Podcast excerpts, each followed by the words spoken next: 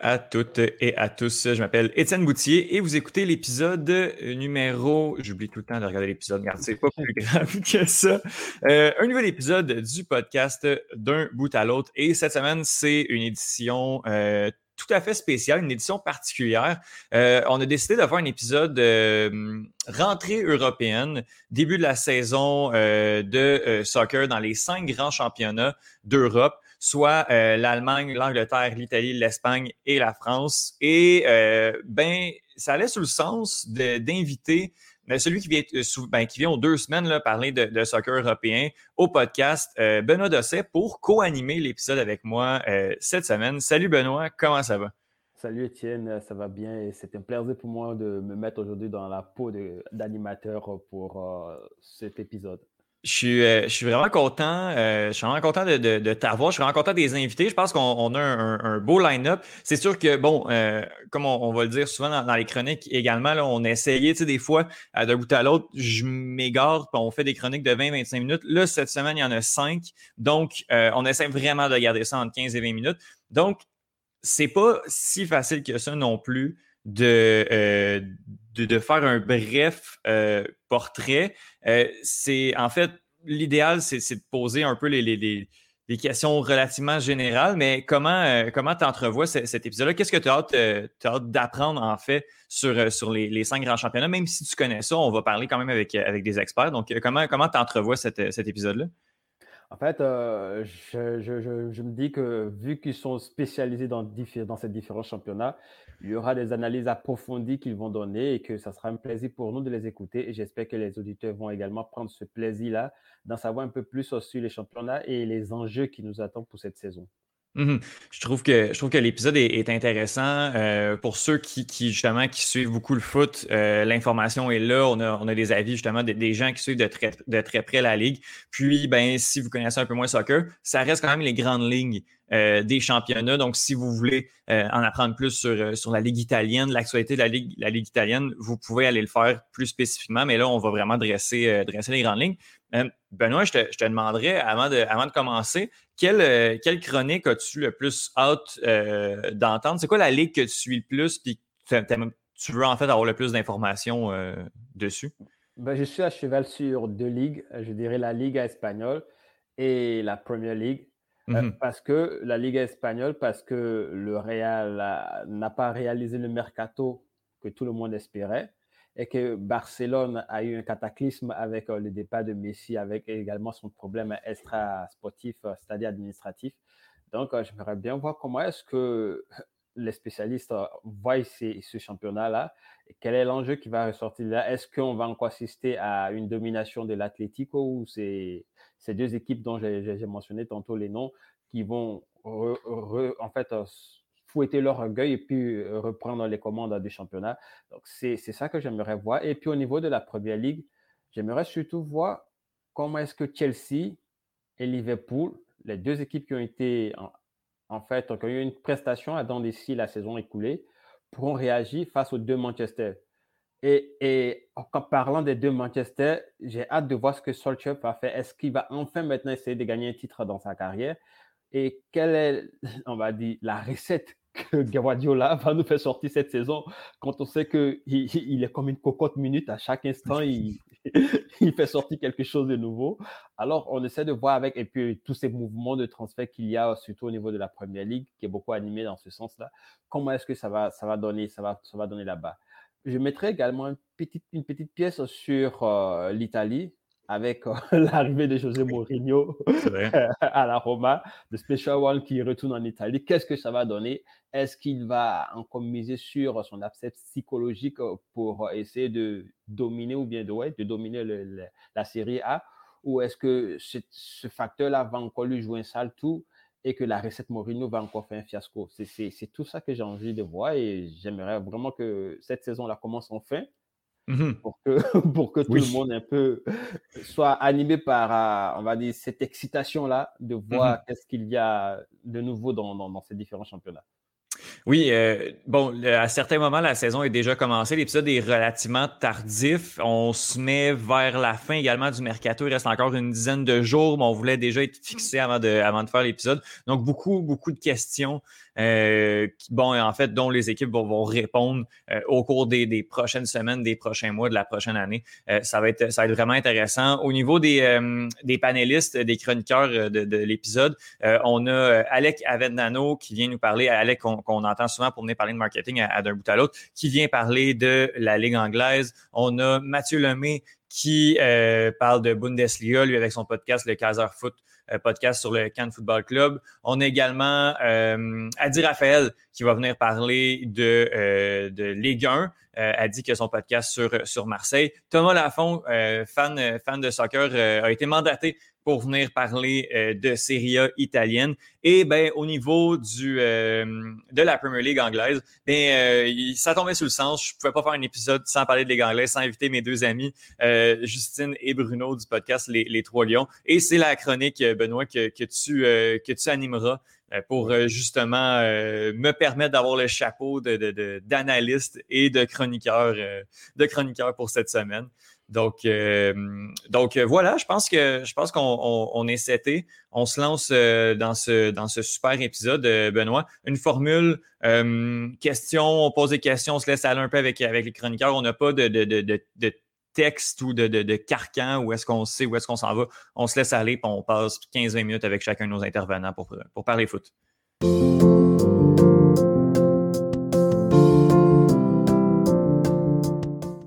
Alors, euh, avec nous pour parler euh, de foot espagnol de la Liga, Alec Avendano. Salut Alec, comment ça va?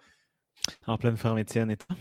Ça va très bien. Euh, écoute, Alec, avant d'adresser l'éléphant dans la pièce, en fait, l'éléphant qui n'est plus dans la pièce, on va commencer par parler d'un autre des trois ténors de, cette ligue-là, le gagnant de la saison 2020-2021 de la Liga, l'Atlético Madrid, qui s'est quand même faufilé. Là. Ça a pas été, euh, ça a été une Liga qui a été très, très, très serrée, qui a pas mm. été, à mon avis, une des meilleures, mais qui a été très serrée pour le, plaisir des partisans. Euh, qu'est-ce que tu penses de l'Atlético Madrid cette année? Ben, l'année passée, c'était vraiment la Liga de, l'équipe la plus constante. ça mm-hmm. jouait à chaque 2-3 jours. Le Barça, le Real Madrid avait une équipe vieillissante. L'Atlético avait peut-être moins de talent, mais on se disait l'équipe qui, qui, va perdre le moins de points finalement là, va, va, gagner dans le sens où euh, l'équipe la plus constante. Barça finit avec, euh, je pense qu'ils avaient fait quatre matchs nuls ou quatre matchs sans gagner dans les cinq derniers. C'était out. Le Real aussi, au début de saison, avait mal commencé, tandis qu'à l'Atlético, eux avaient fait une énorme première partie de saison. Il y avait environ 12-14 points d'avance. À la fin, ça Ils, ont même, ils étaient même deuxième ou troisième euh, quelques semaines avant la mmh. fin, mais eux, ils n'ont pas, ils pas crash à la fin. Ils ont quand même un peu remonté. Ils sont, comme tu dis, ils sont peut-être faufilés finalement. Et bien, cette année, s'ils veulent gagner, en fait, l'Atlético, c'est un peu même leur marque de commerce, c'est en souffrant. Euh, on l'a vu au premier match contre le Celta Vigo, ils gagnent 2-1. Même s'ils dominent, on dirait que c'est dans, la culture du club qu'ils doivent souffrir, qu'ils doivent défendre à 10 à la fin, même si le match semblait euh, gagner. Euh, je sais qu'ils ont, rajouté De Paul, l'Argentin qui était en Italie, la l'Udinese, si je ne me trompe pas, qui était un très bon joueur, mais ça va être encore la même chose. Ça va être une équipe qui va devoir être constante. Euh, qui va devoir travailler du début à la fin, de la première à la dernière minute. Et comme Simeone aime, aime le rappeler, c'est chaque match pour eux, c'est une finale qu'ils doivent gagner. Benoît? Ah, bon, je vais, je vais y aller. Ben, D'abord, euh, on va adresser, on va adresser le, côté Messi tout de suite. On va parler de, Lionel Messi du côté du FC Barcelone euh, qui, a, quitté l'équipe. On a déjà parlé un peu de son départ justement avec, avec Benoît. Qu'est-ce que, comment tu, qu'est-ce qui se passe avec le Barcelone qui a joué un match là, cette semaine puis que ça, a bien été? Est-ce que, ben, en fait, comment tu as apprécié cette, rencontre-là? Puis est-ce que tu penses que c'est euh, assez représentatif de la saison qu'on pourrait voir? Euh, on l'espère, hein, parce que ce match-là, c'était assez, c'était une belle surprise finalement, parce que quand tu regardes euh, les deux dernières années, les trois dernières années, où finalement le contenu des matchs du Barça est très mauvais, mais quand on gagne, c'est parce que Messi te marque du coup franc ou parce qu'il dribble quatre joueurs ou parce qu'il te fait des passes décisives que personne d'autre peut faire. Fait que ça fait peur parce que tu dis, euh, et même quand tu regardes les statistiques avancées, guillemets, le meilleur, le meilleur buteur, le meilleur passeur, le meilleur, celui qui crée le plus de chances, celui qui dribble le plus, tous ces stats-là, c'était mmh Messi au Barça. Donc là, tu perds ton meilleur buteur, ton meilleur passeur, bref, tu perds vraiment celui qui mmh crée tout. Fait que là, ça, ça faisait un peu peur. Et finalement, le premier match, ben, toute l'équipe semble avoir trouvé un collectif. L'équipe semble unie. C'est sûr que c'est dans des moments difficiles aussi que des fois les équipes vont créer quelque chose. Là. Euh, donc là, c'est sûr qu'on a vu Piquet, Busquets prendre le leadership. Et des, et des nouveaux, par exemple, Memphis, qui a fait un excellent match. Brathwaite, qui a fait deux buts, une passe décisive, qui, qui, est vraiment un gars de l'ombre. Donc, tu sais, euh, si c'est représentatif de l'année, je t'avoue que euh, je vais être agréablement surpris. Je pense qu'on peut viser la Ligue des Champions parce que personnellement, quand on a perdu Messi, je me suis dit, se qualifier pour la Ligue des, Champions, ça va être difficile. Mhm. Ben voilà, tu, viens de, planter un décor qui dresse un tout petit peu le portrait de cette saison. Est-ce que pour mhm. toi, ça veut dire que le titre il est déjà joué, c'est-à-dire que l'Atlético, avec cette constante et cette grinta qui, qui l'anime, est encore favori pour se succéder à, à, lui-même? Absolument, absolument. Je pense que l'Atlético fait, fait d'office de favori. Et l'année passée, selon moi, euh, ils ont un peu choqué, dans le sens qu'à mi-saison, quand tu as 12 à 14 points d'avance, même en Liga, l'histoire le démontre que c'est rare que cette équipe-là va perdre cette, première place, ou du moins va devoir gagner le titre à la dernière journée. Normalement, tu as une avance comme ça, d'habitude en Liga, c'est pas comme la Premier League où chaque match, n'importe qui peut gagner. C'est peut-être un cliché, mais pour certaines équipes, c'est vrai. Euh, la, Liga, ben, c'est un peu moins vrai. On s'entend que beaucoup de matchs, entre guillemets, faciles ou que tu devrais gagner. Donc, l'Atlético a perdu énormément de ces matchs-là. Euh, donc là, oui, pour moi, ils font fils de favoris. Le Barça perd Messi. Euh, le Barça n'a pas recruté énormément, n'a pas recruté de vedettes. Le Real non plus. donc pour moi, l'Atlético, clairement, c'est les meilleurs pour défendre leur titre. Qu'est-ce que tu penses du, euh, de l'espèce, ben, en fait, du, du Real Madrid? J'aimerais ça qu'on parle de la défense. On a perdu le, duo, mm. euh, qui, le duo qui est là depuis cinq ans, euh, Sergio Ramos, Raphaël Varane. On a, on a amené David Alaba, qui, qui, est un défenseur de grand talent, mais qu'est-ce que tu penses du, de, de ce Real-là dont le noyau est en train, je ne veux pas dire de s'effriter, mais on est en train de, faire un, changement de garde de, ce côté-là. Euh, est-ce que est-ce que c'est l'objectif? Ben, l'objectif est clairement de terminer en première position, mais est-ce que le Real peut, le faire avec les effectifs, l'effectif qu'il a? Euh, ça va être difficile. Moi, je les vois un peu dans la même position que le, Barça. Euh, dans le sens qu'eux, c'est peut-être bon quand ils ont perdu Cristiano. ils n'ont plus vraiment cette super vedette qui faisait tout. Euh, là, ils perdent Ramos et Varane. Comme tu dis, c'est une grosse, grosse pièce. Et tu sais, Militao ne jouait pas énormément. Alaba est bon, mais c'est pas non plus une, c'est pas un top 5 selon moi en défense centrale. Tu sais, Alaba, c'est un mm-hmm. défenseur latéral gauche. Donc, euh, il y a beaucoup de questions côté Real Madrid. Ancelotti est revenu. Euh, je pense que ça peut être bon, là, tu sais, quelqu'un, un entraîneur avec autant de, gloire et autant de, d'aura mais ça va être difficile pour eux aussi. Mais ce qui, est bien en fait pour le Real et pour le Barça, comme je disais qu'on est un peu dans la même position, c'est que l'ennemi juré aussi est, pas mal, dans le fond. le Real est mmh content parce que Messi s'en va puis parce que le Barça ne le remplace pas.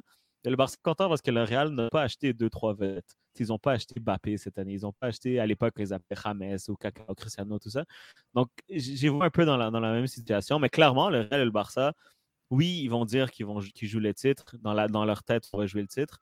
Mais clairement, l'objectif pour moi, pour ces deux équipes-là, c'est faire la Ligue des Champions. L'objectif, c'est la Ligue des Champions, mais est-ce que c'est un objectif, on va dire, réalisable, vu que tu parlais de Messi dépendance, par exemple, au niveau de Barcelone et au niveau du Real de Madrid, on, sait que la saison passée, ils ont plus misé sur la dépendance de, Benzema s'ils ont terminé second, surtout parce que Benzema faisait l'effort. Est-ce qu'avec euh, tout ce qu'il y a eu comme, on va dire, bouleversement au niveau de Barcelone et cette platitude au niveau du mercato du Real Madrid, est-ce que Ancelotti et Coman ont vraiment cette capacité-là de, maintenir ces deux équipes-là dans le top 3 hmm. quand on sait que, par exemple, Villarreal, mm-hmm. avec Emery, peut également jouer les premiers rôles, sans oublier Séville et autres? C'est clair, c'est clair. C'est ça qui, va être difficile, je pense. C'est pour ça que ça va nous donner une très bonne Liga. Euh, ça ne m'étonnerait pas qu'on voit encore les trois ténors en Ligue des Champions, mais il n'y aura pas de différence de 18, 20, 25 points comme les années d'avant, ça c'est sûr. Euh, l'objectif, je disais, c'était surtout se qualifier à la prochaine Ligue des Champions. Je pense que la Ligue des Champions cette année, même si le Real en fait vraiment sa, marque de commerce, là, de gagner des coupes européennes, ça va être assez difficile pour le Barça. Même, quand même, quand Messi était là, euh, L'année passée, le PSG nous bat 6 à 1 sur les deux matchs, là, avec Messi sur, de notre côté. Donc, mm-hmm. on s'entend que Ligue des Champions, c'est l'objectif de la gagner, pas vraiment. Euh, mais oui, Séville, tu as mentionné. Moi, j'adore Séville, j'adore l'entraîneur dont, dont Lopetegui, euh, qui est très très bon entraîneur. Soit chercher Lamela qui met le but. Euh, Yareal, un autre Unai un autre entraîneur que j'adore. Donc, donc, je pense oui, la Liga va être très très serrée. Et c'est pour ça que je dis l'objectif, c'est de la Ligue des Champions, parce que pour moi, le, titre, ce serait un bonus pour tout le monde, dans le sens que le Barça, se doit de finir dans les trois premiers. Ça va être serré quand même. Donc, possiblement, ils vont avoir peut-être une petite fenêtre pour le titre, mais Ligue des champions, tu le sais, là, quand, quand, ça se resserre derrière, comme tu as mentionné, comme en Premier League, quand Tottenham est arrivé, quand c'était arrivé, c'était devenu maintenant, il faut aller en Ligue des champions et tu n'es pas, pas assuré d'aller en Ligue des champions, mais la Liga, cette année, c'est la même chose. Personne n'est sûr d'aller en Ligue des champions. Parmi, euh, parmi les CV, les, les Villarreal qui ont quand même gagné l'Europa League, euh, mm-hmm. qui ont même bien fait pendant le match, euh, pendant, le match de, Super Coupe d'Europe, parmi ces équipes-là, parmi le Real Betis, la Real Sociedad, qui ont eu des bonnes saisons l'année dernière, c'est laquelle que tu vois qui est la, plus proche d'aller jouer les troubles fêtes dans ce, on, le répète, dans ce trio-là des, trois grandes équipes? Ah, c'est sûr que je voyais, de, par son effectif, je vois Séville, je pense que ceux qui sont le plus proches d'y arriver ils étaient proches l'année passée. Ils, suivaient, ils, ont suivi le Barça et le Real. Et, justement, quand je parlais de la première moitié de saison où l'Atlético était à 10 points, CV, Real et Barça, ils se collaient à 2-3 points. Là. CV, les a accompagnés. Et à la fin, mmh finalement, ils ont chuté. Euh, je ne sais pas pourquoi. Peut-être l'expérience. Peut-être que c'était trop de passion. Ça arrive. Mais là, ils ont presque le même effectif avec Lamela en plus. Euh, une année d'expérience de plus pour tout le monde, pour le Petegui aussi, l'entraîneur. Donc, je pense que CV est le plus proche d'y arriver de par la qualité de son effectif et de par l'expérience qu'ils ont connue l'année passée. Pour moi, Unai Emery, c'est peut-être Villarreal, ce serait peut-être l'équipe qui pourrait sortir les gros en Copa del Rey. Emery est très bon dans mhm. les tournois. Euh, en Liga, je pense qu'au long terme, l'effectif est un peu court pour l'instant. Emery vient de prendre Villarreal, qu'ils aient gagné la Super Coupe d'Europe, c'est sensationnel. ça aurait dû arriver dans 3-4 ans, pas maintenant, mais il l'a fait. Mais je mhm. pense que pour un championnat, pour le long terme, Villarreal n'est pas encore prêt. Alors, e, e, est-ce qu'on va maintenant essayer de se focaliser, on sait, les deux cadres du championnat qui sont Real et Barcelone. Est-ce mmh. que l'extra sportif va pénaliser ces, deux équipes-là? On sait combien de fois les dirigeants de ces deux clubs-là essayent de renflouer les caisses de l'équipe. Est-ce que les socios vont pardonner, par exemple, qu'il y ait une série de trois matchs sans victoire? Est-ce que les entraîneurs, est-ce qu'on va assister à une base d'entraîneurs durant cette saison? C'est vrai que c'est un risque, hein. euh, surtout du côté du Real Madrid, qu'Ancelotti revienne euh, malgré qu'il ait gagné la décima, malgré que c'est une, légende un peu partout où il est passé. On sait que Perez peut le renvoyer et ça ne va pas lui déranger. Là. Perez a déjà renvoyé Ancelotti une fois après qu'il ait gagné la décima, justement. Euh, quand, quand, tout l'effectif voulait le garder. Fait oui, côté Real, c'est toujours une crainte. Là. je pense que celui qui était le plus confortable, c'était peut-être Zidane. Euh, côté du Barça, je pense que Laporta va être plus patient avec Ronald Koeman. Laporta a toujours respecté les légendes du club et Koeman c'en est une. Et Laporta, avec sa conférence de presse de ce matin, tu sais, qui mentionne qu'il y a des dettes de plus de 1 milliard, euh, qu'économiquement, ça va extrêmement mal, que, que la direction antérieure avait menti et avait euh, menti sur les audits financiers. Tu sais, c'est limite de, la fraude, ce qu'ils ont mmh fait. Donc, je ne pense pas qu'il y a besoin d'un scandale de plus, mais c'est pour ça que je, dis la Ligue des champions. Même si on perd des matchs, la Porta est arrivée en disant ça va extrêmement mal. La direction vous a menti. Moi, je suis là pour faire un projet sur le long terme. Les socios aiment la Porta. Ils aiment le discours dont forme des jeunes. Personne n'est au-dessus de l'institution. Il a extrêmement bien parlé. Donc, ne pas remporter de titre, comment la Porta a amené cette saison, c'est correct. Mais ne pas se qualifier à la Ligue des champions, ça serait ça serait un échec. Euh, mais comme tu dis, clairement, si on perd 3-4 matchs de suite, je veux dire, ça reste un grand club, le Barça. Euh, mais encore une fois, le baromètre, ça va être si on perd ces trois matchs-là et on est sixième, là, ça va chauffer. Si on perd ces trois matchs-là et on perd la possibilité de gagner la Liga, ils vont être fâchés, mais ça ne va pas être si pire que ça, je pense. Tu penses qu'elle est où justement la limite, surtout, euh, ben, toi, tu es, plus dedans dans les fans de, Barcelone, justement. Tu penses qu'elle peut être où la limite de, la patience euh, face à Laporta puis face à Coman également, euh, l'entraîneur du FC Barcelone? Ben là, c'est sûr que l'année passée, Coman a gagné uniquement la Copa del Rey et beaucoup de monde n'était pas pour son retour. Mm-hmm. Donc, cette année, logiquement, c'était tu gagnes la Liga ou tu es renvoyé. Normalement, quand tu es du Barça, c'est minimum la Liga ou du Real ou, même du Real même. Mmh Mais là, Messi s'en va. Mais là, on n'a pas d'argent. Mais là, Piqué doit couper son salaire. Alba, Busquets et Sergio Berarto vont être les prochains à annoncer qu'ils coupent leur salaire. Nos joueurs vedettes sont Memphis qui viennent gratuitement. C'est euh, qui est titulaire. Euh, Coutinho qui n'est même pas enregistré, qu'on va, il va être payé 25 millions pour être dans les tribunes. Donc, on s'entend que les objectifs de cette saison, ils changent complètement. Là. On voit la mhm. situation, puis on se dit, qu'est-ce qui pourrait être pire finalement? La pire chose qui pouvait arriver, c'est que Messi s'en aille et il est parti. Rendu là, cette année, ils ont la direction un an pour essayer de, retrouver un certain positivisme. Par exemple, quelqu'un comme Pedri, quelqu'un comme Ansu Fati, tu sais, des jeunes euh, formés au club ou en Espagne qui sont excitants à voir jouer, euh, du football attractif. La limite, encore une fois, c'est la Ligue des Champions. Parce que tu beau bien jouer, tu vas avoir des jeunes, le Barça ne joue pas en Europe League. Et le Barça a besoin d'argent et la Ligue des Champions, c'est ce qui ramène le plus d'argent pour des équipes autres, soit de Premier League. Mhm. Donc, la limite, la Ligue des Champions. S'ils ne se qualifient pas en Ligue des Champions, c'est fini pour quand même. Tu as évoqué le nom de Pedri. C'est une mhm. valeur montante. Est-ce qu'il a les épaules mhm. assez larges pour guider le Barça? Comme on, remarque un peu au niveau du Real, on va faire une comparaison et on, attend ton analyse sur, ça. Euh, on a au niveau du Real les jeunes également qui sont euh, Junior et Rodrigo qui on, espère que les, les sont du Real et, espèrent pouvoir prendre la relève. Et on a aussi des joueurs confirmés comme Eden Hazard qui est arrivé, mais qui n'a pas eu cette euh, capacité-là à porter euh, cette, cette équipe-là.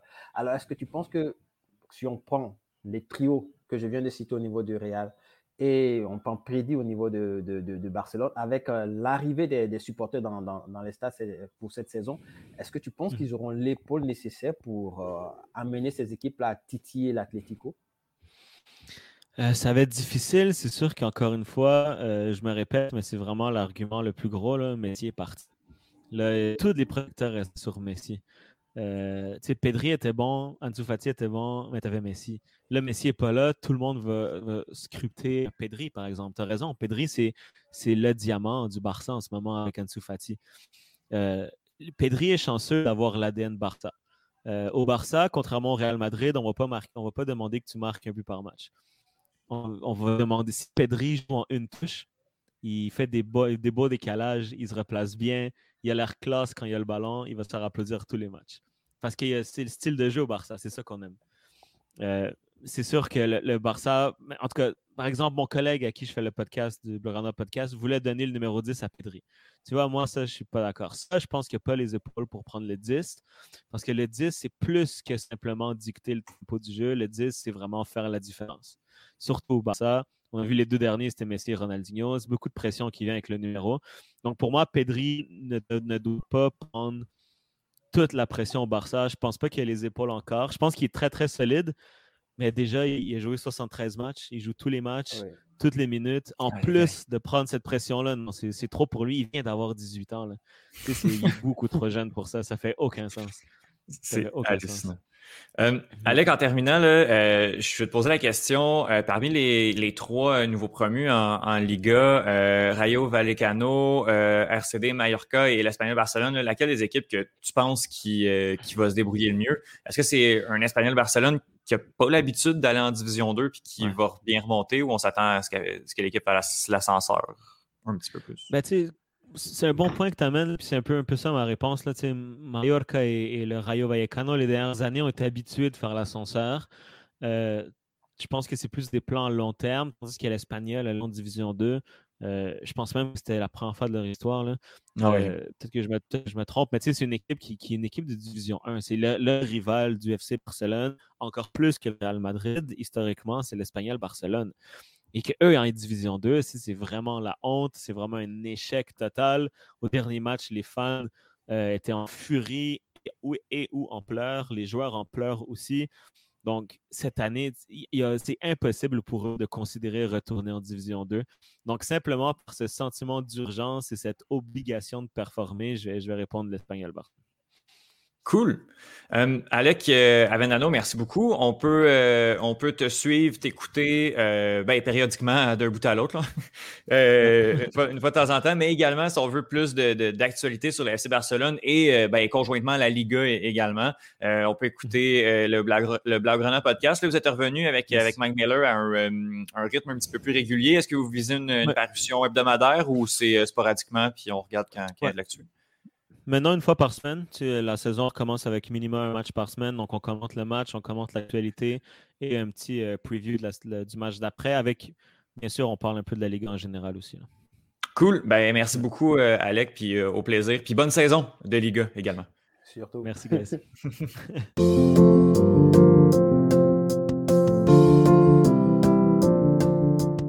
Alors, cap vers le pays de la botte pour parler de la Serie A italienne avec Thomas Lafont. Salut Thomas, comment ça va? Ça va très bien, toi? Ça va bien, merci. Euh, écoute, on commence. Question pour se, pour se lancer. Euh, grosse surprise, euh, début ben, en fait, de la saison dernière.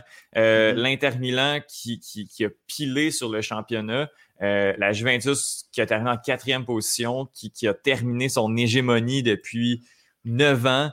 Oui, ça fait neuf ans déjà quand même. Complètement fou. Euh, est-ce que, je te pose la question, est-ce que l'Inter Milan répète l'exploit cette année d'encore gagner une série Écoute, ça m'étonnerait parce qu'ils viennent de perdre leurs deux gros dynamo à l'attaque. Hein, euh, Christian Eriksson avec tout, ce qu'on sait ce qui s'est passé à l'Euro. Euh, Lukaku qui vient d'être vendu à Chelsea. Euh, ça m'étonnerait beaucoup. Il reste, oui, il reste euh, Lautaro Martinez, mais c'est quand, quand tu perds deux de tes plus gros morceaux à l'attaque, c'est très difficile de répéter. Euh, je crois pas, non. qui, qui, qui, vont répéter l'exploit. Mm Ajouter au fait qu'ils ont également perdu l'entraîneur Conte qui a été l'architecte même de cette réussite-là sur les deux dernières mm-hmm. saisons. Effectivement. Conte, je pense que son style de, de, coaching a vraiment, ben, aide vraiment les équipes à, sortir le meilleur de leur, potentiel. Puis je pense qu'il n'y a, pas d'autres. Il y, a, peu de coachs, en fait, qui sont capables de faire. Euh, de, sortir le meilleur de, de, ses joueurs autant que Conte. Puis c'est aussi une grosse perte dans un style euh, très italien aussi. On a vu ce que Conte a, fait euh, ailleurs. Je pense notamment à Chelsea n'a pas été mm-hmm. capable de, faire quelque chose, mais euh, en Italie, je pense que c'était un ben, championnat qui. Ben, il a quand même gagné la Première League. C'est vrai, c'est vrai, c'est vrai, c'est vrai, Oui, oui, oui. je, vous le donne, je vous le donne, mais mais n'a pas, pas fait long feu, mais ça, c'est un autre dossier. Chelsea et ses entraîneurs, à quel point on n'est pas patient à, à, certains moments dans ce cas-là, euh, est-ce que on a parlé d'un on a, on a, parlé des entraîneurs, la Juventus de Turin qui ramène euh, Allegri. Est-ce que le mercato est suffisant pour euh, l'équipe qui domine depuis tant d'années l'Italie pour le voir cette équipe-là revenir au sommet? Ben oui, moi je pense que l'année passée, c'est un accent. C'est un accent de parcours. Ben, quand, quand tu as Ronaldo dans ton équipe en partant, tu pars déjà, autant que je n'aime pas, tu pars déjà avec une bonne chance de, remporter le championnat. Et euh, en plus, ils ont cherché euh, Locatelli en prêt, je me, si je me trompe mmh pas, de, de Sassuolo. Et ça va, ça, ça va aller solidifier un milieu qui était, qui, était déjà très solide. du côté du reste, tu restes mercato, ça a été un mercato quand même solide. Et je crois l'écrit peut euh, ramener, euh, ramener la magie qu'il y avait à, l'époque euh, ben, de quand il était avec la, Juventus. Donc, écoute, je ne serais, pas surpris de voir la Juventus remporter encore le championnat. Oui, mais à quel point tu penses que Ronaldo peut encore peser dans, dans, dans cet effectif-là? Est-ce qu'il n'est pas plutôt un boulet, comme certains le prétendent? Ben, écoute, moi je, moi, moi, je suis euh, en tant que, ben, en tant que, que, fan, qu'amateur, je suis un de ceux qui détestent Ronaldo, mais euh, de manière, euh, de manière tout à fait impartiale. il, il, peut, il peut il peut t'en scorer un, un, tour de chapeau quand il veut. Ce, ce, joueur-là, il rentre dans une classe à part. Et oui, oui, il vieillit. Ce, ce, ce il est rendu à quoi, 37 ans? c'est plus jeune jeune, mais il, est quand même à, un niveau au-dessus des autres. J'ai hâte de voir euh, hâte de voir ce que ça peut donner. Puis là, on parle même pas de, la Ligue des Champions non plus, seulement mm-hmm. dans le championnat, dans le championnat local. C'est vrai que je pense que, Ronaldo peut encore peser, euh, tout dépendant. Ben, en tout cas, pour les années qui lui restent, on ne sait pas trop, mais je pense qu'il peut quand même euh, peut quand même peser. Euh, le, rival, euh, le rival de l'Inter Milan, dans la, même ville, en fait, l'AC Milan, a terminé deuxième cette saison-là. Aussi une, bonne saison, une bonne saison dernière. qu'est-ce que qu'est-ce que tu penses de, cette équipe-là? Est-ce que est-ce qu'elle finit encore est-ce que les reins pour finir top 4? On a eu quelques départs, notamment Kalanoglu qui est allé vers le champion. Euh, Donnarumma aussi qui est Oui, c'est vrai. au PSG. On a cherché Mike Maignan pour le remplacer. Mmh il, vient, il vient de remporter la Ligue 1 avec Lille. Mais je pense, je pense que Donnarumma, avec l'Euro qu'il a connu, il a prouvé qu'il était dans le top 3 des meilleurs gardiens au monde. Oui. je pense que ça va être une grosse perte pour remplacer. ça va être un, des gros morceaux, un gros morceau à remplacer plutôt. Mais là, on vient de, ils viennent d'aller chercher Olivier Giroud. Donc, le championnat est garanti euh, dans ces Milan. Euh, donc, plus sérieusement, euh, écoute, les pertes ont ça, a été des grosses pertes. Je pense pas qu'on a fait assez pour les remplacer. Euh, donc, ça va être, ça va être intéressant à, voir. mais, mais je m'attends pas à. Je m'attends à un top 4, mais je m'attends pas à, ce qu'il s'approche beaucoup de la tête du côté de.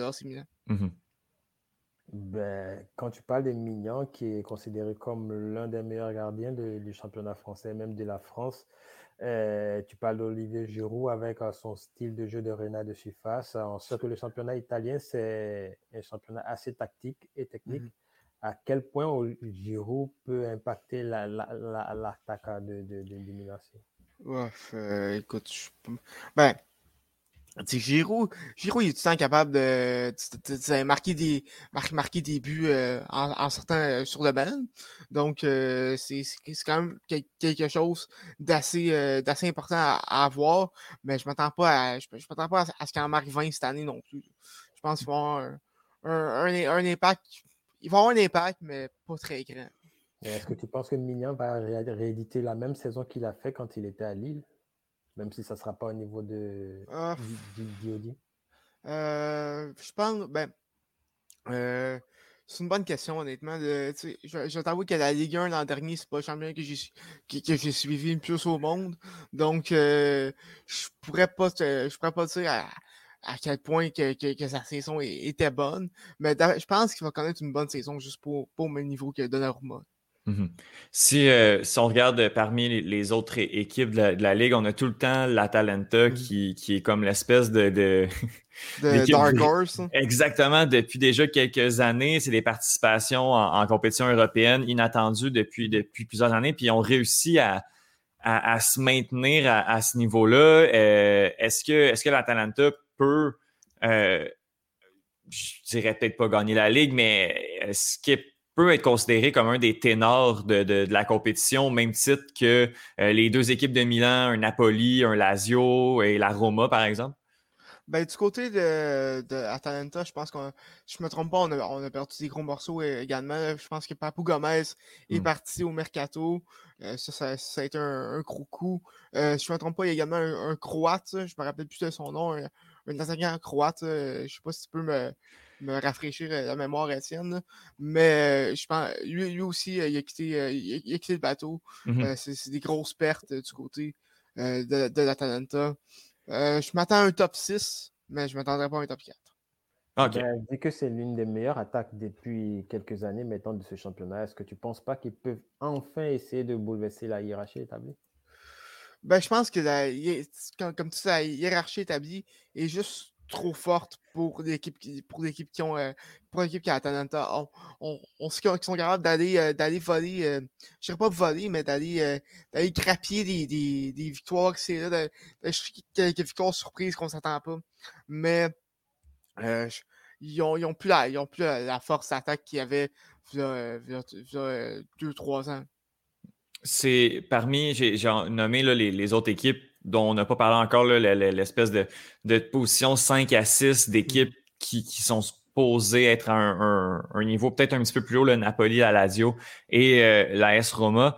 Euh, tu, tu, les vois, tu, vois quoi pour ce trio-là? Est-ce que tu penses qu'il y en a une qui, qui, peut se glisser? Je sais que la Roma est allée chercher quelques joueurs. Ouais, ben c'est ça, que j'allais dire. La Roma, je pense qu'ils vont, vont, être capables d'aller euh, d'aller souffler peut-être dans le top 4. Ils ont cherché Tammy Abraham. Ça a été un peu difficile à Chelsea pour lui, mais euh, j'ai écouté un podcast euh, cette semaine, puis ça, ça, disait que ce transfert, ça va être, ça va être bon pour Tammy Abraham parce qu'il qu va plus être euh, il va plus être sous la loupe d'immédiat tant que ça. Mm-hmm. qu'avant, quand il était à Chelsea. puis ça va être bon pour son développement. Florenzi a connu un, un, euro, un, excellent euro puis, par contre, je crois, je crois que c'était blessé dans le match contre l'Espagne pour quatre mois, donc ça va être, ça va être une grosse perte pour, pour. Mais je pense que je pense les ajouts qu'ils ont fait, ils vont être capables de souffler ça. Du côté de Napoli, je pense qu'il est temps que de, de, de, repartir à neuf.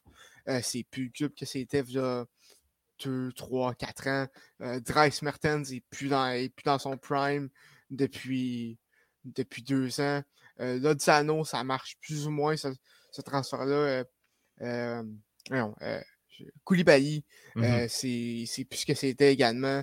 vraiment, moi, moi si, je, si, je suis le directeur technique de, de Naples, j'essaierais de vendre ces joueurs-là pendant qu'on peut encore avoir de la valeur, puis repartir à neuf avec des jeunes. Faire un, faire un reset, comme dirait Marc Pas Parlons de jeunes, est-ce que tu penses que Osimhen peut exploser cette saison après une saison difficile la, première année? Euh, je, crois que oui. Euh, ben, je ne serais pas explosé, mais je pense qu'il pourrait, pourrait, améliorer sa, sa, fiche, un bon potentiel. Euh, écoute, je m'attends à une bonne saison de sa part. par contre, je pense pas que ça va être assez pour garder Naples à, un niveau top 4, même top 6. J'aimerais ça. Oui, vas-y, Benoît, vas-y. Tu as parlé de la Roma tantôt. J'aimerais qu'on revienne un peu sur le Special One. Oui. il, on, se souvient, sa première expérience a été couronnée par un succès en championnat et en Ligue des Champions. Il retourne à Rome. À quel point la recette Mourinho pourra être efficace avec la Rome?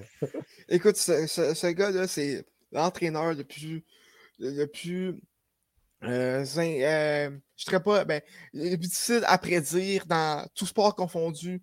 Euh, J'ai tous les sports nord-américains dedans, mais c'est vraiment un des entraîneurs les plus volatiles que je, que, je connais. Donc, c'est. Écoute, je sais pas. Je sais pas parce que ce gars-là, autant, autant que tu t'attends qu'il peut, peut, te décevoir euh, comme tu as fait avec Manu, autant qu'il peut surprendre euh, comme tu as fait avec, euh, avec les Spurs aussi. Écoute, je ne sais pas comment penser. Mais ça, ça va être divertissant. C'est intriguant. La saison, alors. Euh, Thomas, euh, si on regarde, euh, j'aimerais ça qu'on parle de, le, club, le club sœur ou le club cousine de, de, l'impact de, du CF Montréal, en fait, Bologne. quand, quand Joey Saputo a acheté, acheté l'équipe de Bologne autour de 2014-2015, l'objectif était vraiment d'en faire une équipe qui va viser le top 10 plus qu'elle va batailler pour ne pas se faire reléguer. Euh, la réponse depuis quelques années se trouve entre les deux. Bologne n'a pas été relégué depuis, a même même monté en division 1 euh, au moment où elle a été acheté. mais on dirait qu'on réussit jamais à avoir une certaine constance. on a tout un club qui est, très, très, très moyen. Euh, je te pose la question, est-ce qu'on termine plus proche de la 17e ou peut-être plus proche de la 10e place dans, le cas de Bologne? Bon, je m'attends, je, je vais couper la porte en deux je m'attends à quelque chose euh, d'entre les deux, genre 13, 14. Euh, je pense que Bologne a un, club pour terminer qui ne va pas se faire reléguer, mais c'est pas un club qui, mhm. va, qui, va, qui, va remporter beaucoup de matchs, qui va faire beaucoup de points. C'est sûr. Euh, par contre, j'ai mis l'arrivée d'Arnautovic. Hmm. il, était, il était bon à, West Ham à l'époque, après un séjour en Chine.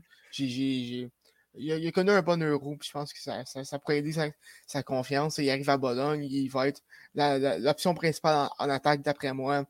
Euh, ça va être intéressant à voir, c'est sûr. Mm-hmm. Benoît? Euh, non, non, c'est correct. quand je regarde un peu le parcours de, Bologne, je, constate que c'est vraiment une équipe du milieu de tableau qui n'est pas capable de vraiment de, de surprendre les cadeaux. Donc, euh, euh, l'analyse est assez pertinente. Je ne pense pas qu'on verra un grand Bologne encore cette saison. Non, c'est ça. Sauf que le football reste, même si le football reste imprévisible, je, doute fort que Bologne aille plus loin que euh, le, ventre mou du, du championnat. Mm-hmm. Pour, euh, pour en, terminant, euh, Thomas, j'aimerais ça qu'on parle des, buteurs. Cristiano Ronaldo qui a terminé au, ballon euh, soulier d'or en fait de la compétition l'année dernière. Derrière lui, on avait un certain Romelu Lukaku qui vient de quitter, quitter la ligue. Puis si je descends, Luis Muriel, Dusan Vlahovic, Ciro Immobilier, Simi, qui avait une bonne saison, je crois qu'il a été transféré, mais a quand même marqué 20 buts l'année dernière Est-ce que, est que Ronaldo termine meilleur buteur de la Ligue encore une fois cette année? Oui. Oui. Clairement quoi. Écoute, j'ai pas d'autres pas d'autres explications que oui. Mm-hmm. comme j'ai dit plutôt, Ronaldo, contre, contre, les petits clubs, il, va t'en marquer 3 4 facilement à, presque chaque match. Écoute, je serais pas sûr. Je, serais très, très, très surpris qu'il perde ce sujet d'or-là, à moins d'une blessure. Mm-hmm. Mm-hmm. Thomas, oui. Euh, la, course pour euh, le, meilleur buteur du championnat, déjà acquis, c'est Zlatan euh, et autres ne pourront jamais compétitionner contre lui. Je pense que ça va être, ça va être quand même difficile. On a, on, a notre, on a notre buteur, ça va être à voir s'il est capable de, de, maintenir. Il va falloir une dernière année pour Ronaldo. Il va falloir une année peut-être de trop également. Ou, peut-être. C'est sûr, que ça va arriver. Est-ce qu'il part revanchard quand on, se, souvient également de, tout ce qu'il y a eu comme bruit autour du mercato le concernant? Est-ce qu'il partira revanchard? On va extrapoler un peu de la, de la série A pour la scène continentale sur la Champions League. Il est le meilleur buteur. Est-ce que tu penses qu'il va vouloir montrer qu'il n'est pas fini comme euh, Di Maria le prétend, par exemple? Euh, ben, En Champions League, euh, je me souviens que quand il s'est fait transférer à l'Aventus, il avait promis que dans les deux prochaines années, la, Champions League retournerait à, à Turin. C'est pas arrivé. Je suis sûr qu'il va vouloir le, prouver encore cette année, prouver qu'il n'est pas fini. par contre, écoute, je pense que je pense que c'est quand le tirage euh, au sort? Euh? Euh, ils sont encore dans les. présentement, au, moment où on se passe, ils sont encore dans les qualifications. Donc, d'ici une semaine ou deux, après moi, on va être. Va ok, bien sûr, que ça dépend du tirage et tout ça. Mais je m'attends je m'attends à ce que la Juventus fasse une, une, bonne run en Ligue des Champions. Par contre, est-ce qu'ils vont se choquer? Je pense que je, pense qu'ils vont finir par choquer. Ils, font tout le temps ça depuis que Ronaldo est, depuis que Ronaldo est là. Thomas, euh, plein, plein de questions. il, y a, eu justement beaucoup de mouvements de personnel dans le, dans le mercato euh, italien, donc mm-hmm. euh, beaucoup de changements d'effectifs. Puis ça, ça nous, on, met la table en fait pour une, pour une saison qui va être, qui va être très enlevante en Serie A, même si je faisais de la blague au début. Là, c'est, pas le championnat que, que je suis le, plus. Non, moi non plus. Je Mais euh, fait partie du top 5. Il y a tout le temps des, des bonnes équipes. Il y a eu de l'enjeu aussi l'année dernière. Euh, donc, on suit ça. On suit la saison 2021-2022 avec grand intérêt. Thomas, je te souhaite de passer une belle saison italienne, européenne, tout ce que tu veux. Puis on s'en reparle très bientôt. Merci toi aussi.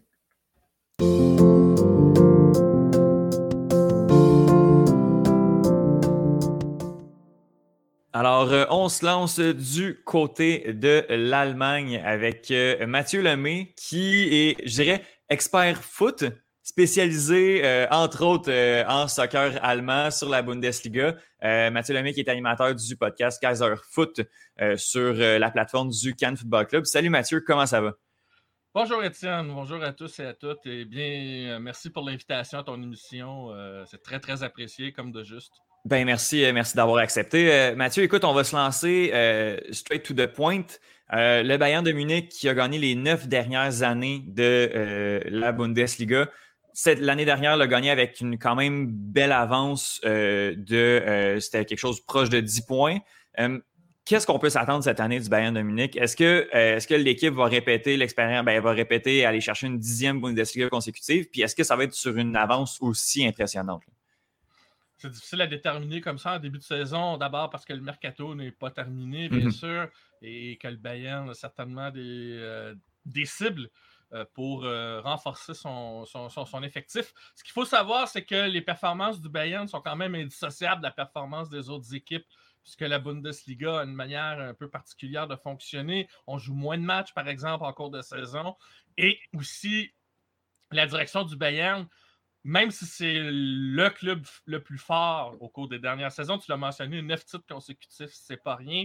Il y a quand même une volonté à ce qu'on le détrône un jour. On pense que c'est possible. Euh, ça serait plus du côté, selon moi, du Borussia Dortmund ou du euh, RB Leipzig, selon moi, qui aurait le plus de chance.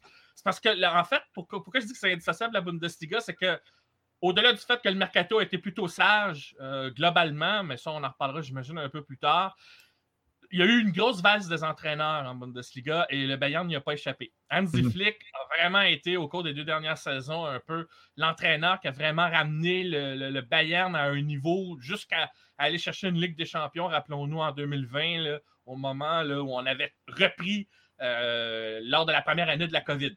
Mhm. Et le Bayern avait, à ce moment-là, était juste une, euh, une machine inarrêtable. C'est euh, un rouleau compresseur. On ne pouvait rien faire contre cette équipe-là. Ça a été un peu moins le cas l'an dernier.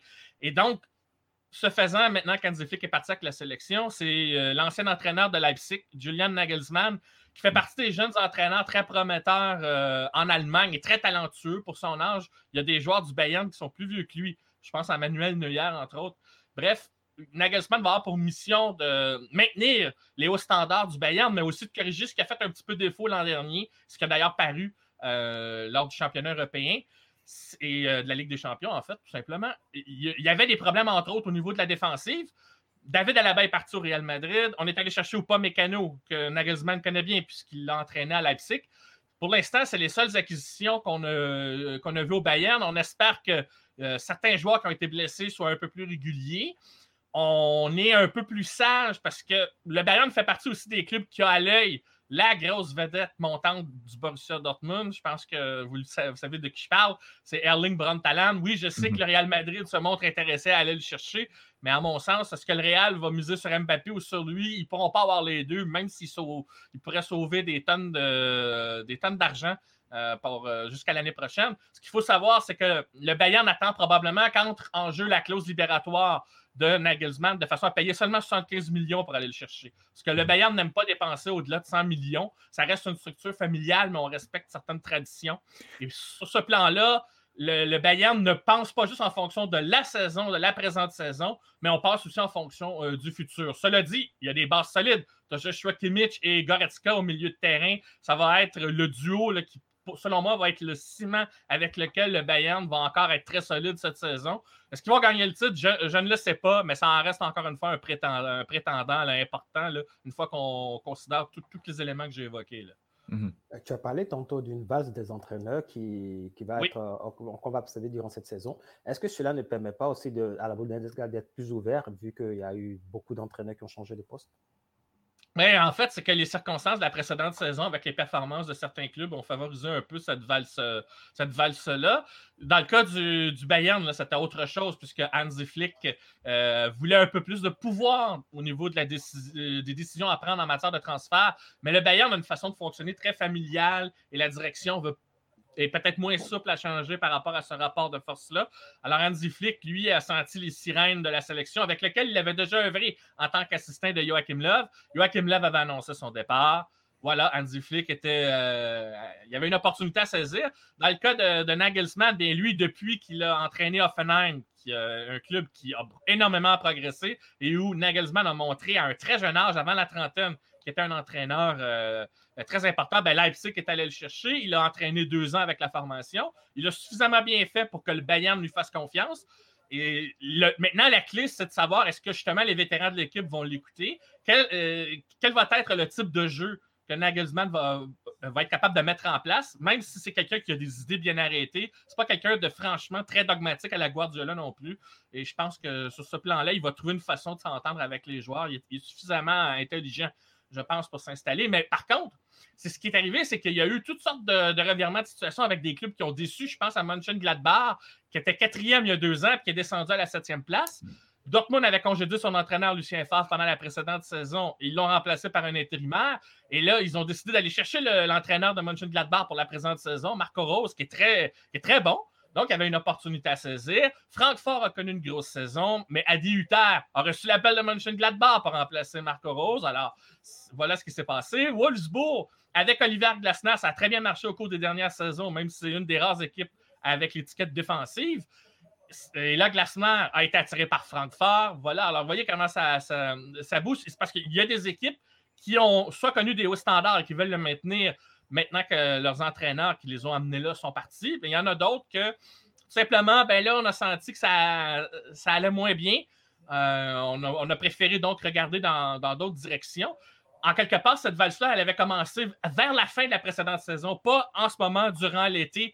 Euh, et juste avant, comme ça, à la dernière minute, au début de la saison. Mais c'est peut-être là, selon moi, que va se jouer peut-être une partie de la Bundesliga cette saison, parce que je ne m'attends pas à ce qu'il y ait des transferts rocambolesques. On sait que la COVID a impacté autant en Allemagne qu'ailleurs. Et les Allemands sont, même sans la pandémie, ce pas des équipes très dépensières. Ils ont une saine gestion de, de, leur club. Ils ont une façon de fonctionner en harmonie avec leurs supporters, avec la règle du 50% plus 1. Alors, je ne m'attends pas d'ici la fin du mercato à des coups spectaculaires ça explique aussi peut-être un peu les changements d'entraîneur. C'est toujours plus facile à changer aussi. C'est une vieille règle euh, qui malheureusement perdure parfois. Euh, de changer d'entraîneur pour espérer changer une situation ou améliorer ton équipe ou leur donner un coup de boost que euh, de changer tout ton effectif. Mhm. Mathieu, j'aimerais ça qu'on parle de Leipzig, le dauphin de, l'année dernière.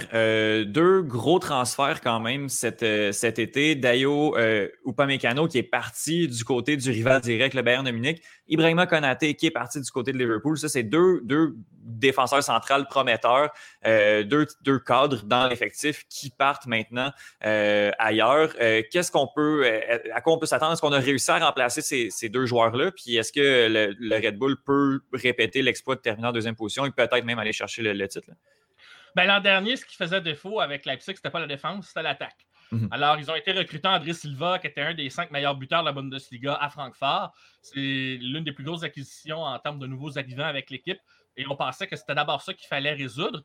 Ça veut dire aussi que si on a vendu les deux défenseurs que tu viens de mentionner, Konaté et Upa Mécano, mais Upa Mécano, c'était décidé depuis plusieurs mois. Hein. On le savait euh, dès la saison précédente. C'était déjà écrit d'une certaine manière, Leipzig fait confiance à sa synergie Red Bull et son réseau euh, afin d'aller chercher les éléments manquants pour les faire euh, développer. Mais on présume qu'un défenseur qui se développe, ça coûte moins en temps et en argent que d'aller chercher un attaquant alors que le départ de Timo Werner, on l'a vu l'an dernier, n'avait pas été comblé par mhm. Leipzig et on a besoin de marquer des buts il y a une structure en place. Moi, pour moi, la clé, ça va être beaucoup plus de savoir est-ce que Jesse March va poursuivre son ascension comme entraîneur, mm. parce que c'est maintenant lui qui dirige euh, le RB Leipzig.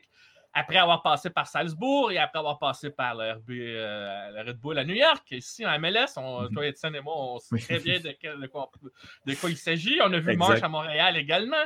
Bref, euh, March continue son ascension, mais là, c'est un, un, gros morceau euh, être avec le, Leipzig parce que Leipzig a l'ambition d'aller chercher enfin un premier titre en Bundesliga. C'est clair que pour March, ça va être un gros défi. Et en plus, il faut qu'il fasse progresser les jeunes joueurs qui sont euh, sous, sa tutelle, euh, sous sa tutelle, sous sa direction avec l'équipe. Alors, c'est pas évident. D'ailleurs, le premier match, ils ont perdu, mais un, début de saison, ça ne trace pas toute une saison. C'est un marathon, on va se calmer aussi. Il va falloir donc voir ce que ça va donner avec les éléments en place. Mais le fait qu'ils n'aient pas donné énormément de buts à leur premier match non plus, ça me rassure quand même un petit peu. Il faudra voir face aux grosses cylindrées comment l'équipe va se comporter pour voir si vraiment la perte de leurs deux défenseurs leur, fera mal à, plus, à, plus, longue échéance. Mathieu, tu, viens de, dire quelque chose tout à l'heure dans ton développement. Tu as parlé de la distance. La durée va faire la différence dans, ce championnat. Qui de, Dortmund ou de Leipzig va pouvoir donc titiller le Bayern? À, ton avis, est-ce que la profondeur est l'élément de base ou ça sera juste euh, l'équipe type première que les entraîneurs vont, agir? C'est en partie un élément, mais euh, pour moi, je vais te résumer une chose.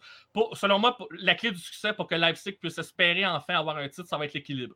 Ils ont manqué toujours un petit, semblant d'équilibre à chaque fois. Et selon moi, c'est ce qui leur a privé des points qui leur manquaient pour aller enfin aller chercher un titre. C'est-à-dire, soit qu'une saison, la défense était très forte, mais l'attaque ne produisait pas. D'autres moments, ben, la défensive, elle n'était pas nécessairement à son c'était très, très euh, légitime, comment dire, euh, euh, potable comme défense. C'était pas médiocre, mais parfois, ben, la défense laissait parfois un peu à désirer, mais l'attaque produisait. Il faut donc un certain équilibre, je pense, au sein du RB Leipzig. Tandis que pour Dortmund, pour moi, la clé, parce que ça leur a fait défaut au cours des dernières années, la clé, c'est la constance. Cette équipe-là peut nous sortir des performances tout simplement nucléaires, excuse-moi d'employer le terme. Ils ont marqué cinq buts lors de leur match d'ouverture. Ils sont capables de grandes performances où ils vont avaler leur adversaire du début à, la fin, de la tête et des épaules. Et puis la semaine suivante, ils sont tout à coup euh, pas capables de jouer au même niveau qu'une équipe de deuxième moitié de tableau. Ont, c'est comme s'ils n'arrivaient pas à jouer ensemble. Et ça, c'est, malheureusement quelque chose qui, depuis le départ de Klopp à Liverpool, justement, afflige cette équipe de plus en plus. c'est pour ça d'ailleurs qu'on a vu l'an dernier Dortmund crainte de manquer le tableau européen. Ils étaient à un moment donné septième, mais là, ils se sont ralliés en fin de saison. Ils ont fini là où il se voyait, là, tout logiquement, c'est-à-dire dans le groupe qualifié pour la Ligue des champions. Donc, euh, c'est la constance pour moi la clé. Autant que, euh, autant que la profondeur, parce que d'une certaine manière, la profondeur à Dortmund, il y en a, mais il y a des joueurs qui ont sous-performé. Je pense entre autres à Julian Brand, qui est un, excellent talent, mais il a tellement été en deçà des attentes qu'on l'a très peu vu à Dortmund l'an dernier et on ne l'a même pas vu en sélection, alors qu'il était appelé régulièrement avant. Donc, lui, euh, cette saison, il doit se faire pardonner. Il doit se faire pardonner, entre autres. Euh, si on veut que la profondeur joue un rôle, mais c'est surtout la constance. Pour moi, la constance chez Dortmund et l'équilibre à Leipzig, ça va être la clé parce que ces équipes-là, la profondeur, ils connaissent. Ils sont des habitués à des Champions. Ils ont l'habitude de faire tourner comme le Bayern. C'est pas ça qui fait la différence dans le championnat, euh, selon moi. On a parlé des trois, euh, des trois ténors euh, de la Bundesliga.